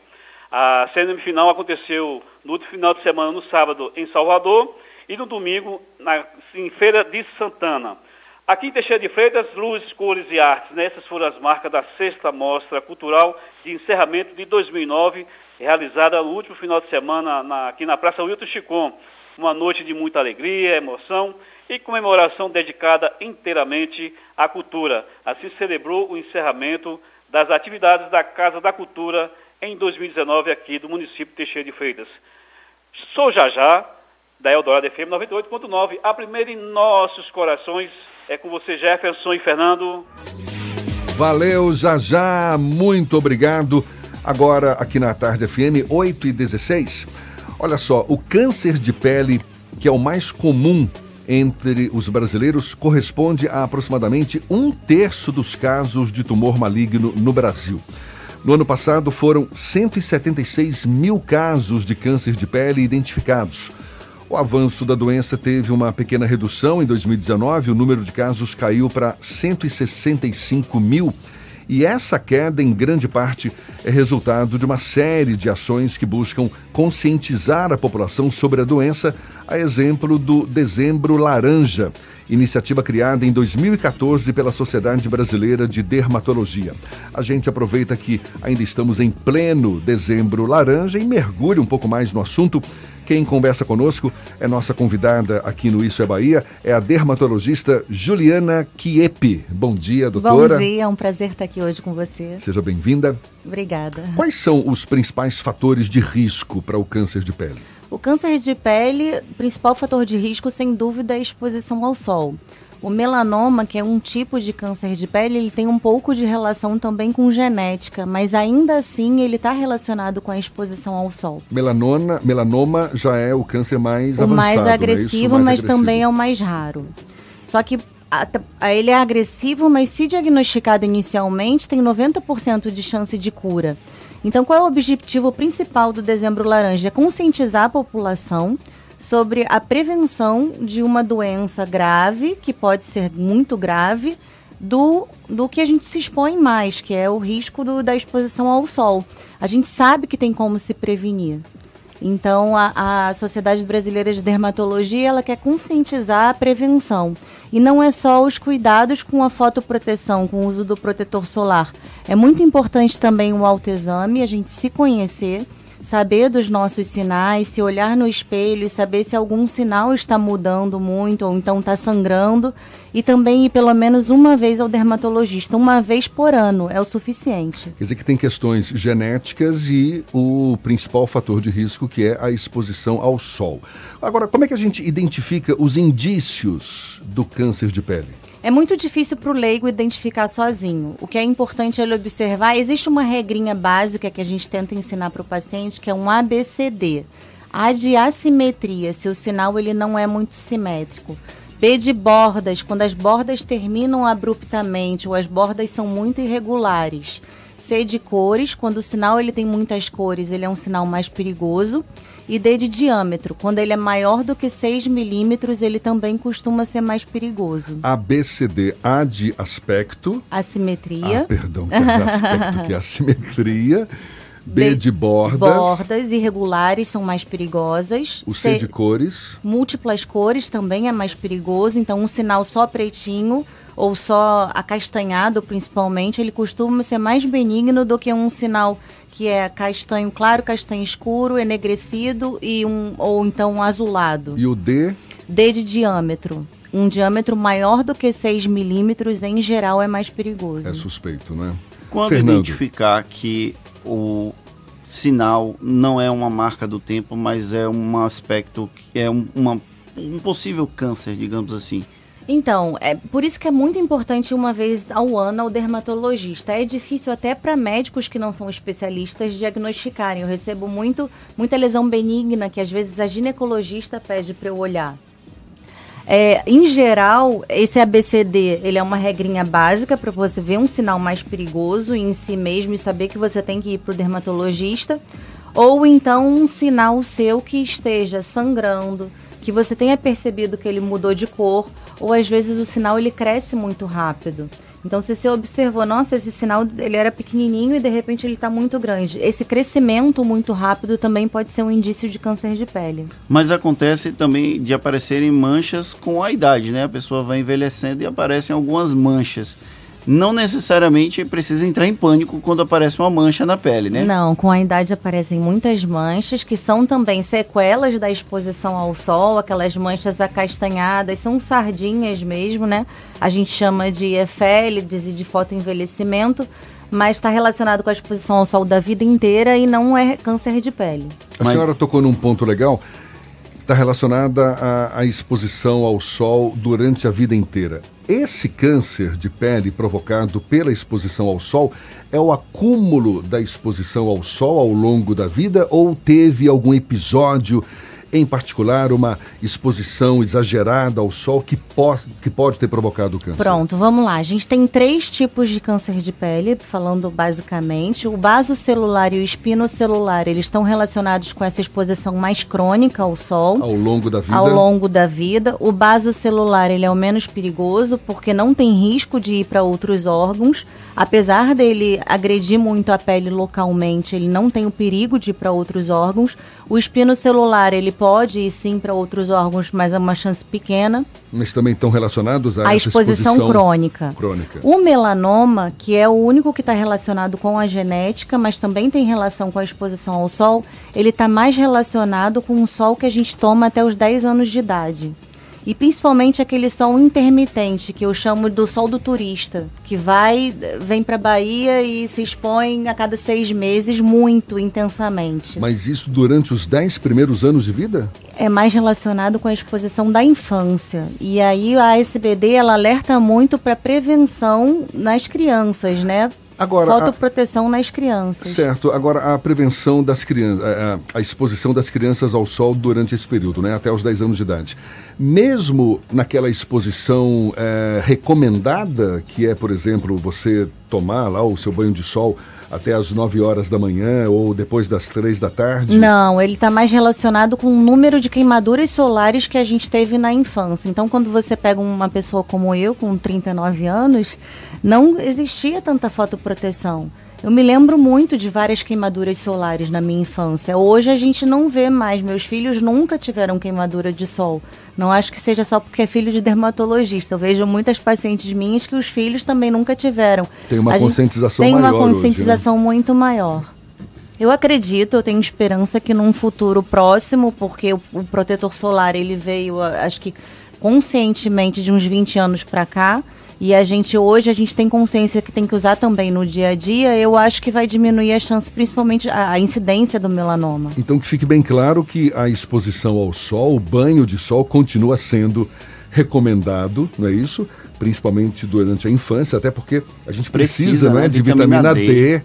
Exatamente. Agora, o perigo é aquela exposição demasiada que pode provocar uma queimadura, digamos, uma, uma insolação. Para o melanoma, sim. Para os outros tipos de câncer de pele, é a exposição crônica, que foi aquela que a gente conversou. Que aí os trabalhadores são os maiores prejudicados. A senhora falou sobre o uso no dia a dia do protetor solar. É um, é um, é um pouco difícil fazer esse uso diário.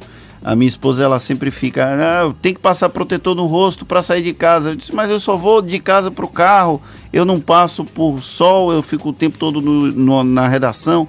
Mas não, precisa realmente, até para esses pequenos instantes que você passa no sol, é importante estar sempre é, coberto com o protetor solar, rosto, mãos, essas áreas que ficam expostas, justamente por conta dessa exposição crônica, não é isso? Exatamente. Mas se você quiser manter sua produção de vitamina D, você pode deixar as mãos, por exemplo, sem proteção, sabendo que elas vão envelhecer um pouco mais do que o seu rosto. Então, as mulheres eu convenço muito mais facilmente a usar o protetor diariamente porque ela não quer envelhecer.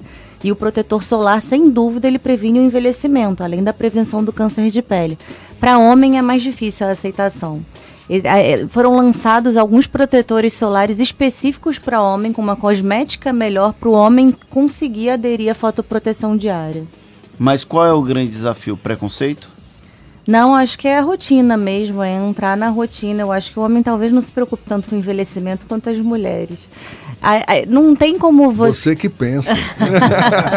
Experiência própria, Jefferson? Não, eu tô bem Arquivo com meus- confidencial? Tô bem com meus 58 aqui, bem demais, se você quer saber, viu? Mas eu sei que, claro, hoje os homens, claro, são mais vaidosos, né? Estão mais atentos aí ao avanço da idade, mas nada que, que os impeça de celebrar os seus 58 anos. Dá licença aqui, viu?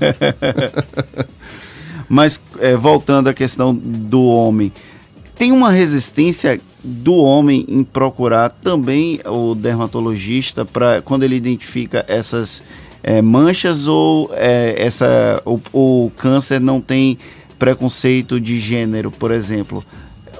Quando chega, chega em todo mundo ou as mulheres tendem a procurar mais o acompanhamento médico? Porque outras especialidades médicas as mulheres procuram com mais frequência do que os homens. Acontece na dermatologia? Eu vou pedir, vou pedir para a doutora Juliana Kiepe segurar essa resposta. A gente está conversando com Juliana Kiepe, dermatologista.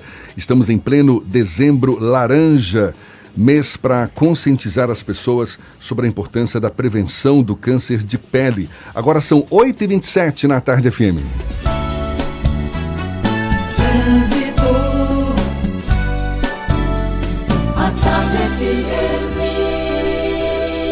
Oferecimento: Monobloco, o pneu mais barato da Bahia. 0800 111 7080. Link dedicado e radiocomunicação é com a Softcomp. Chance única Bahia VIP Veículos, o carro ideal com parcelas ideais para você.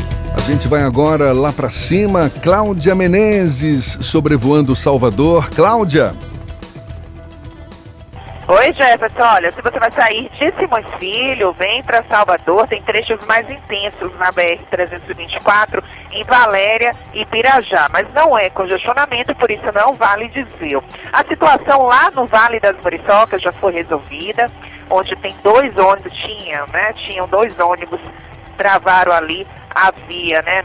Aparentemente foi uma batida leve, ou podem é, ter estarem quebrados também, né, lá. E a Via Expressa é a melhor opção para você que vai sair da rótula do abacaxi e quer chegar na Cidade Baixa. A gente passou agora na Bonocu, tá bastante intensa no trecho inicial, desde a saída do acesso norte. Tigo 5X da Caoa Cherry, o SUV vencedor dos dois principais comparativos de 2019, superando Audi Q3, Honda HRV, Hyundai Creta e Jeep Renegade.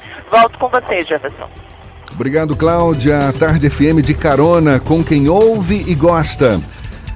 A gente faz um intervalo e logo depois, olha, Bahia vai ter versão digital de documento de licenciamento de veículos a partir desta terça-feira. Ministro do Supremo autoriza a transferência de Gedel Vieira Lima para presídio de Salvador.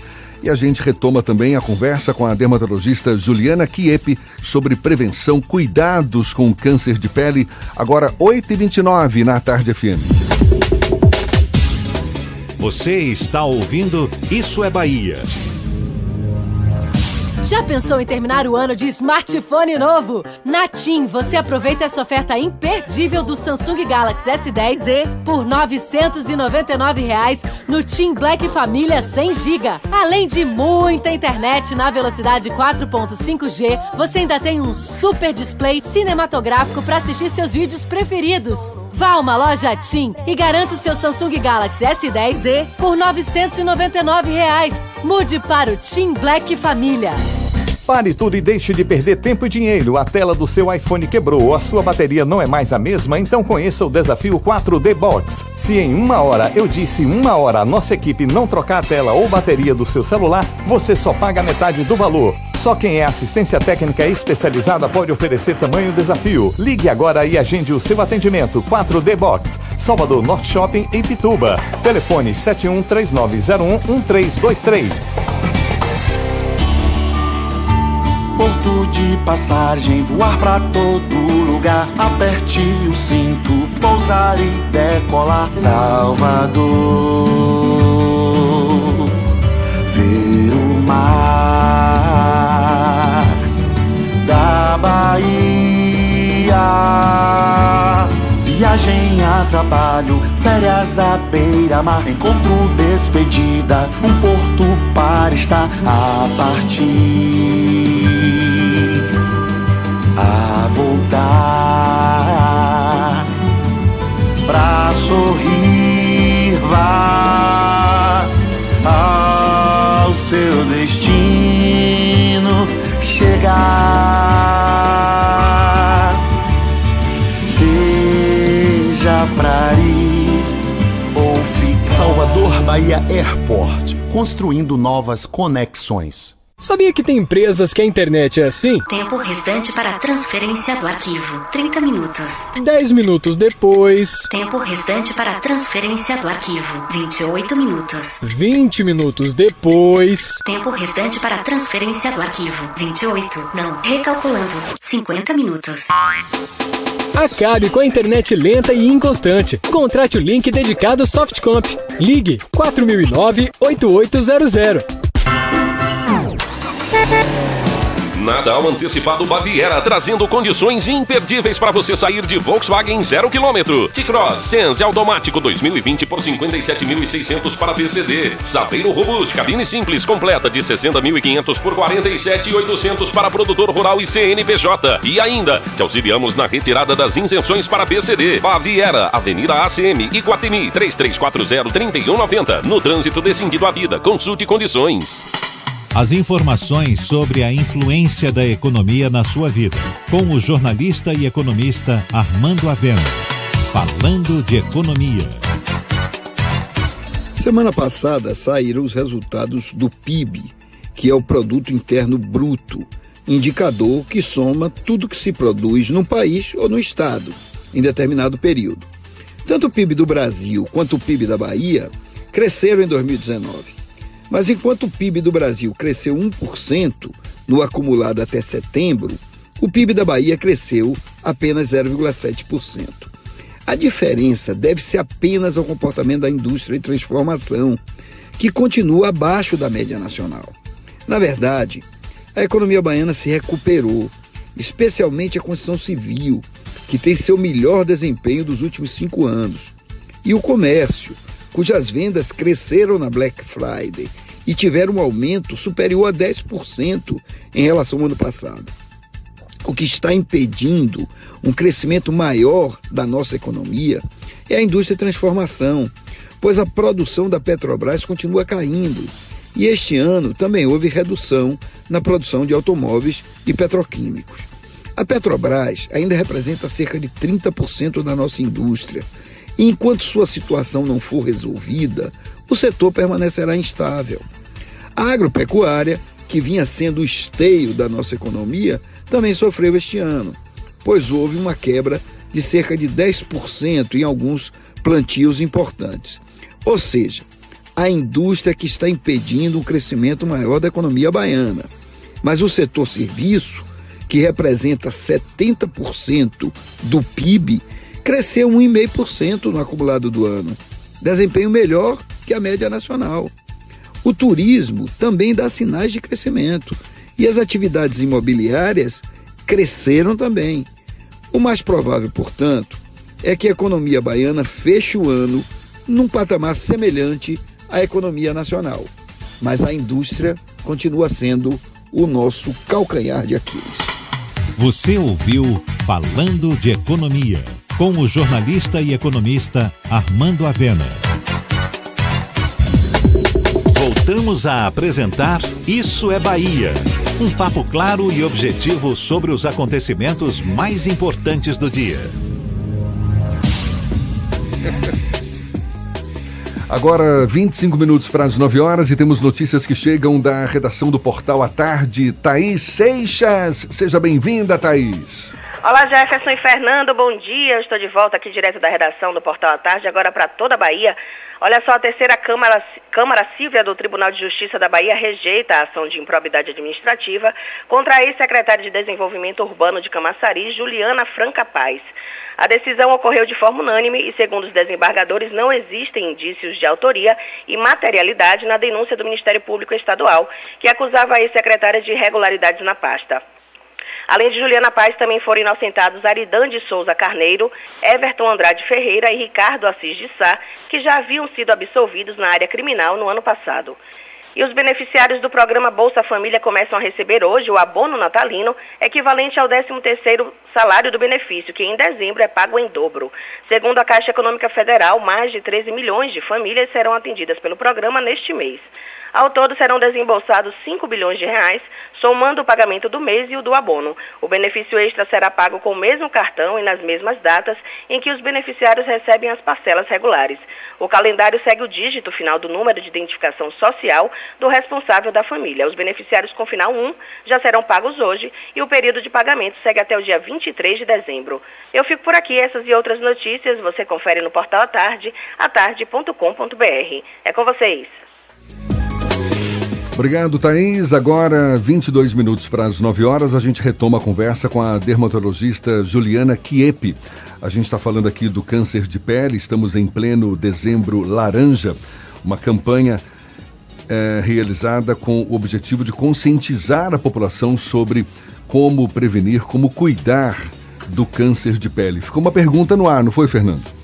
Eu perguntei exatamente o que, meu Deus? Porque nos bastidores a gente já perguntou. Ah, se os homens têm mais resistência em procurar a consulta dermatológica quando aparecem sinais de envelhecimento, sinais manchas no corpo, na pele, por conta do preconceito que normalmente os homens têm com idas ao médico. Você que o diga, né, Fernando? Vamos lá, Não, doutora. eu até gosto de ir no médico. Mentira, não gosto não. Quem gosta de ir no médico? Vocês Doutora vão, Juliana, vocês vão se impressionar com a resposta, mas tanto os homens quanto as mulheres não buscam muito o exame dermatológico. Normalmente as mulheres elas vão por algum motivo estético ou então porque querem cremes para o rosto e os homens vão para resolver um problema rápido.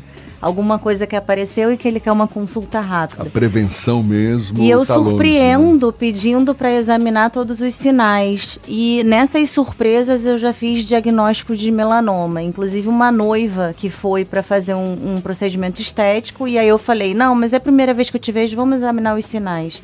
E ela tinha um melanoma inicial. Caramba, às vésperas do casamento. Às vésperas do casamento. Imagine o quanto ela não deve ter ficado preocupada. Na verdade, o diagnóstico saiu depois, né? Foi pro histopatológico, o diagnóstico saiu depois do casamento. Todo câncer de pele pode evoluir para um melanoma? Não. E ele, o melanoma ele já pode surgir também como um melanoma. Ele pode nunca ter sido um sinal prévio. Mas- Nem, nem todo sinal vira melanoma. E o melanoma ele não necessariamente vem originário de um sinal. Ele já pode surgir como um melanoma. Já pode surgir como melanoma. Agora, é- é essa observação de que pode também é, é, ser derivado de um sinal, isso é possível? Então, Sim. esses sinais que a gente tem pelo corpo ao longo da vida e tal, algum desses sinais pode evoluir para um câncer? Sim, para o melanoma, sem dúvida. Mas isso também por conta de fatores de risco, ou seja, houve uma exposição excessiva ao sol, ou teve algum fator genético, aquele sinalzinho vai evoluir para um melanoma ou algum tipo de câncer? No caso do melanoma, as duas coisas estão relacionadas, tanto o fator de risco com a exposição ao sol e a genética. Só no caso do melanoma. No carcinoma basocelular e no espinocelular, que o Instituto Nacional do Câncer classifica como eh, não melanomas, eh, você não tem essa relação genética, só exposição ao sol. Nós conversávamos nos bastidores aqui sobre a importância da proteção é, com o uso do protetor solar e ela explicou a diferença entre o fator de proteção solar e o UVA. Como é que funciona essa para os nossos ouvintes entenderem?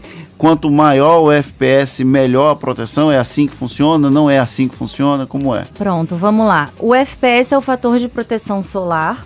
Ele, ele estipula o a o número de vezes ou então quanto mais eficazmente aquele protetor vai te proteger do que se você tivesse sem o protetor solar. É aquele que varia de 20, 30, Exatamente. 40, 50, 60. É, então um FPS 30 ele te protege 30 vezes mais eficazmente e 30 vezes mais tempo de uma queimadura solar do que se você tivesse sem o protetor. Certo. Se você usa um FPS 50, 50 vezes mais tempo, então se protege 50 vezes mais e o outro 30 vezes mais, eu entendo que protege melhor. E outra coisa é que, por lei, o- a proteção UVA, que é contra a radiação ultravioleta A, ela é um terço do FPS. Então, se a gente usa um FPS 60, a gente tem um UVA de 20, que é um UVA ótimo. Então, eu, como dermatologista, para o dia a dia, um FPS 30 tá excelente. Mas quando você for se expor ao sol, o ideal é pelo menos um FPS 50. Mas espera aí, é, essas duas proteções, elas estão presentes no mesmo protetor? no mesmo protetor. O protetor solar, ele tem proteção física e química normalmente para ele poder atingir tanto a proteção UVA contra a radiação ultravioleta A e a radiação ultravioleta B.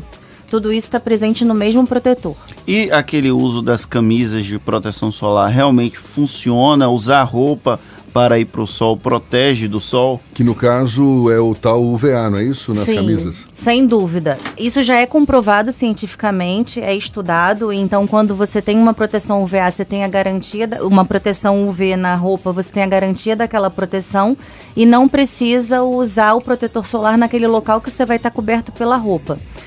Então vamos lá, resumindo: prevenção de câncer de pele. Primeiro de tudo, é não se expor ao sol nos horários mais críticos, entre 9 e 15 horas. Usar o protetor solar na quantidade adequada, que é difícil porque é uma colher de chá para o rosto e três colheres de sopa para o corpo. Se a gente já está falando da dificuldade dos homens de aderirem ao protetor solar só no rosto, imagina eh, medir a quantidade. Então a gente orienta a aplicar em duas camadas. Então quando você for para um passeio de lancha, quando você for se expor muito ao sol, quando você for à praia, passar em duas camadas. Passa uma imediatamente depois outra. A proteção física funciona muito, que é a camisa UV, chapéu e o óculos também com proteção. Ele é Óculos imprescindível escuros. porque a gente também tem um risco grande de câncer nos olhos. Uhum. E você ir ao dermatologista uma vez ao ano para verificar seus sinais e dar uma olhada se tem algum sinal mudando, igual como a gente faz com a prevenção de outros tipos de câncer, a gente também tem que fazer um autoexame. Bacana. Para ficar bem claro, o câncer de pele, o que, que é? É, uma, é um crescimento desordenado das células? Exatamente, é um crescimento desordenado das células e aí dependendo do tipo de célula da pele que foi acometida, ele vai ser basocelular, espinocelular ou melanoma. E melanona, melanoma, porque é, é- é o tipo mais grave, é porque também acaba afetando outros órgãos, é isso? Muito frequentemente o melanoma da metástase. O melanoma ele tem um- uma chance de letalidade bem alta, é, mas se diagnosticado precocemente, a chance de cura é de mais de 90%. Por que, que o câncer de pele é o mais comum no Brasil? Acho que eu acredito seja pela exposição ao sol. Unicamente por isso. É. Não tem nenhuma outra. Não. Tem sol demais aqui É. e proteção de menos, porque pela, pela nossa conversa aqui deu para ver que muita gente não tem a preocupação de proteger a própria pele. E sejam peles claras ou escuras, está todo mundo sujeito a esse. Sem dúvida, problema, né? inclusive a pele negra, ela pode ter câncer de pele também. É, e às vezes o negro acha que não tem que usar o protetor solar porque ele já tem uma proteção natural. A melanina ela já protege a gente naturalmente. Quanto mais moreno, quanto maior o fototipo, mais você está naturalmente protegido. A Sociedade Brasileira de Dermatologia ela recomenda pelo menos um FPS 30 para o paciente negro. Bacana. E para o paciente branco feito eu, pingo de leite, como é que chama? Como é que faz? É 50, 60, tem 100? O FPS 30 ele já vai te proteger muito bem, mas você vai ter que reaplicar mais vezes. Então usa um FPS 50, tá ótimo. Para as crianças, Para as crianças eu gosto de um FPS mais alto, 50, e principalmente que tenha resistência à água. E outra coisa que eu gosto muito para criança é o protetor em spray, porque ele é mais fácil de aplicar. Tem que ser um pouco divertido aplicar o protetor solar nas crianças. fazer disso uma brincadeira, né? Até para facilitar É. a aceitação. Doutora, Você que não passa, você passa nos seus filhos? passo. Passo para meus. Claro, claro, né? Neles a preocupação acaba sendo maior. A gente, né? Eu já tô com a pele, a pele calejada aqui, já virou um couro isso aqui, mas que nada, a gente sabe que tem que se prevenir. Não sigam o meu exemplo. Prevenção contra o câncer de pele. Isso não é brincadeira, é uma coisa séria. E a gente aproveita para agradecer a esses esclarecimentos, a essa conversa com a doutora Juliana Kiepe, dermatologista, falando conosco exatamente sobre a importância da prevenção e dos cuidados com o câncer de pele, o câncer de maior incidência entre os brasileiros. Doutora Juliana, muito obrigado. Eu que agradeço. Obrigada pela oportunidade. Tá certo, agora são 8h45, a gente dá sequência ao nosso giro pelo interior do estado. Vamos a Itaberaba, Vânia Karen, da Baiana FM. Karen, Karen, não é? Vânia Karen, da Baiana FM. Bom dia, Vânia.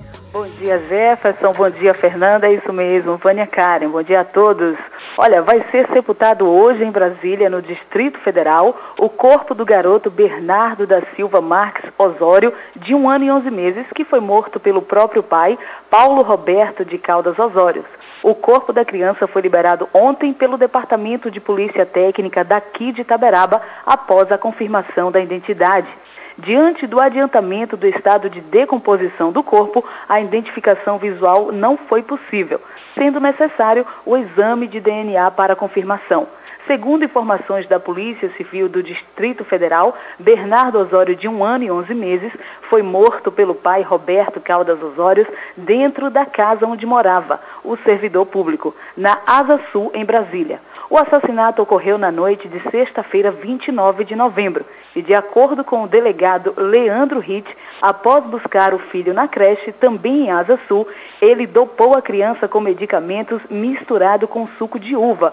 O funcionário do metrô do Distrito Federal já planejava o crime e a fuga aponta a investigação. Paulo Roberto Osório dirigiu até a cidade de Luiz Eduardo Magalhães, aqui na Bahia, cerca de 500 quilômetros de Brasília, com o pequeno Bernardo morto dentro do carro. Quando amanheceu, o servidor público deixou o hotel e foi até a zona rural de Palmeiras, na cidade aqui da Chapada Diamantina, que fica a 500 quilômetros de Luiz Eduardo Magalhães. Após largar o corpo do filho, Osório seguiu viagem até Salvador, onde dormiu. Segundo o delegado Leandro Ritt, ele passou o domingo na capital baiana e depois foi para um hotel em Alagoinhas, perto de Feira de Santana. Foi nesse hotel que o servidor público foi preso pelos agentes da Divisão de Repreensão e Sequestro na segunda-feira. Paulo Roberto também matou a própria mãe em casa em 1992. Jefferson e Fernanda é com vocês. Muito obrigado, Karen. Agora, 8h47 e um incêndio de grandes proporções atinge há uma semana uma área de vegetação na cidade de Ibecoara, região da Chapada Diamantina. Bombeiros, brigadistas e militares do grupamento aéreo da Polícia Militar tentam controlar as chamas. Não há registro de feridos. De acordo com o Corpo de Bombeiros, ainda não há detalhes sobre as causas do incêndio nem sobre a dimensão da área atingida aeronaves agrícolas que também podem ser adaptadas para o combate ao incêndio do programa Bahia Sem Fogo estão sendo usadas para fazer o resfriamento das chamas. E o Detran Baiano lança hoje a versão digital do CRLV, Certificado de Registro e Licenciamento de Veículo, em parceria com o Departamento Nacional de Trânsito e o Serviço Federal de Processamento de Dados. Por meio do aplicativo Carteira Digital de Trânsito, vão estar disponíveis a Carteira Nacional de Habilitação e o certificado de registro nas versões eletrônicas com as mesmas informações e validades jurídicas das versões impressas. Para obter a CNH e o CRLV, o cidadão deve baixar no celular o aplicativo CDT, disponível gratuitamente no Google Play e na Apple Store, e cadastrar os documentos na plataforma. Lembrando que a CNH não está disponível para todo mundo, você precisa tirar a CNH eletrônica. Eu tirei antes de estar disponível. Agora são 8h49 e o ministro Edson Fachin, do Supremo, autorizou a transferência do ex-ministro Gedel Vieira Lima do presídio da Papuda, em Brasília, para uma penitenciária em Salvador. Faquim atendeu o pedido feito pela defesa para que Gedel fique preso na cidade em que moram seus familiares. Em outubro, O ex-ministro foi condenado pela segunda turma do STF a 14 anos e 10 meses de prisão pelos crimes de lavagem de dinheiro e associação criminosa, na ação penal do caso relacionado aos 51 milhões de reais. Pela decisão de Faquim, Gedel vai ficar preso no Centro de Observação Penal na capital baiana. É um direito de, de Gedel e agora foi concedido pelo ministro Edson Fachin e quase 34 mil baianos caíram na malha fina neste ano. A informação foi divulgada ontem pela Receita Federal quando foi liberada a consulta ao sétimo e último lote de restituição do Imposto de Renda da Pessoa Física 2019. Entre as declarações que ficaram retidas estão 25 mil com imposto a restituir e 7.700 com imposto a pagar e quase 1.100 sem saldo de imposto a pagar ou restituir. De acordo com a Receita Federal, os principais motivos que levam à retenção são omissão de rendimento dos titulares ou dependentes, despesas médicas, dedução de previdência privada ou oficial, dependentes, pensão e outras. Agora 8h50 e vamos mais uma vez ao extremo sul da Bahia. Vamos para Eunápolis. Paulo Henrique, da Ativa FM, é quem fala conosco. Bom dia, Paulo. Bom dia, Jefferson. Bom dia, Fernando. Bom dia a todos. Olha, Jefferson, o Ministério Público aqui em Eunápolis desencadeou uma ação que vem mudando os hábitos da vida noturna eunapolitana nas últimas semanas. É que bares e boates que fazem uso do som ao vivo são o alvo da ação. Agora, na cidade, se o estabelecimento comercial não for dotado de um sistema acústico, não poderá apresentar som ao vivo. Mandados de busca e apreensão de equipamentos sonoros estão sendo cumpridos pela Polícia Ambiental. Segundo o promotor de Eunápolis, João Alves Neto, essa ação é resultado das várias reclamações que estão chegando ao Ministério Público oriundas da população. O problema é que, se por um lado a comunidade passa a gozar de um silêncio para o conforto das suas noites, em razão do combate à poluição sonora noite adentro, por outro, Jefferson atinge em cheio os profissionais da música que se apresentam em bares, boates e casas de espetáculos, pois segundo eles, as apresentações, elas representam um importante complemento de suas agendas para a sobrevivência das famílias. No último fim de semana, uma das mais importantes casas de shows da Avenida Norte Sul, que é a avenida da cidade que concentra a maior aglomeração de bares, restaurantes, boates e casas de shows, teve os equipamentos sonoros apreendidos, além de ser multada em 16 mil reais. Agora, Jefferson e Fernando, complementando essa informação que vocês passaram ainda há pouco no programa sobre a prisão de 13 pessoas aqui em Unápolis e a transferência de 10 detentos do presídio penal da cidade aí para Salvador, o delegado Moisés Damasceno, coordenador da 23ª Coordenadoria Regional de Polícia do Interior, nos informou que essa ação é resultado de um ano de trabalho. A Força Tarefa contou com 150 policiais civis, militares, rodoviários federais, além de representantes de outros órgãos de segurança pública e cães farejadores. Olha, em entrevista à imprensa, Dr. Moisés Damasceno esclareceu que as pessoas foram presas porque elas auxiliavam, né, emprestavam nomes ou realizavam movimentação financeira para a facção. E um detalhe curioso dessa operação, Jefferson e Fernando, é que as anotações foram recolhidas no presídio, o que permitiu às autoridades fazer a análise e chegar a essa conclusão. Moisés Damasceno afirmou ainda que as informações mostram que o grupo pertence a uma facção criminosa e que agia em conjunto para executar os crimes como homicídios, tráfico de drogas e roubos de carro. E outro fato observado pelas autoridades policiais, Jefferson e Fernando, é que a maioria dos acusados pertence a uma mesma família. No total, foram 11 mandados de prisão e 20 de busca e apreensão. Da Ativa FM em Unápolis, Paulo Henrique para o programa Isso é Bahia. Maravilha, maravilha, Paulo. Muito obrigado. Agora, sete minutos para as nove.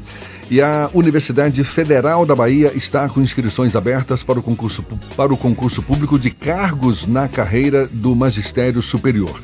O processo seletivo tem 34 vagas para nível superior, com salários que variam de R$ 2.200 a R$ 9.600 para atuação nos campi de Camaçari e Salvador. As vagas são para professor auxiliar, assistente A e adjunto A. As inscrições devem ser feitas até o dia 10 de fevereiro no site do concurso da UFBA. A validade do concurso é de um ano. Uma notícia triste: a Bahia registrou 75 casos de feminicídio de janeiro até setembro deste ano. De acordo com a Secretaria de Segurança Pública da Bahia, 2019 tem um caso a menos que o todo o ano passado. Segundo a SSP, do total de casos, 10 foram registrados na capital baiana e 3 na região metropolitana de Salvador. A secretaria ainda não tem o um número atualizado entre outubro e dezembro. Neste ano, a Delegacia Especial de Atendimento à Mulher, localizada no bairro de Brotas, em Salvador, no Engenho Velho de Brotas, já registrou mais de 6 mil denúncias de agressão contra a mulher. Os agressores geralmente são homens que não aceitam o fim do relacionamento ou a tentativa da mulher ter uma vida diferente. Uma notícia que é destaque no cenário nacional: o governo do estado de São Paulo decidiu afastar os quase 40 policiais militares que participaram da operação que deixou nove mortos durante um baile funk em Paraisópolis, na zona sul da capital paulista. Seis policiais militares já tinham sido afastados dos serviços operacionais desde a semana passada por causa da ação. Agora vão ser afastados outros 32 policiais. O governador João Dória atendeu a um pedido de familiares das vítimas durante reunião no Palácio dos Bandeirantes na noite de ontem. E um avião da Força Aérea do Chile com 38 pessoas a bordo está desaparecido depois de decolar da cidade de Punta Arenas, no sul do país, com destino a uma base na Antártida. Antártica. A Força Aérea Chilena emitiu uma nota na madrugada de hoje e trabalha com a hipótese de queda da aeronave. Agora, 8h56, acabou, senhor Fernando. Encerramos mais um dia de Isso é Bahia com muita informação para você. Amanhã, às 7 da manhã, estamos de volta para Salvador e região metropolitana e a partir das 8 para todo o estado. Muito obrigado pela companhia de todos vocês. Um grande abraço no coração e até amanhã. A semana está só começando. Hoje, terça-feira, muito chão pela frente. Aproveite bem o dia. Muito obrigado pela companhia, pela parceria, pela confiança. Amanhã tem mais. Bom dia para você e até lá.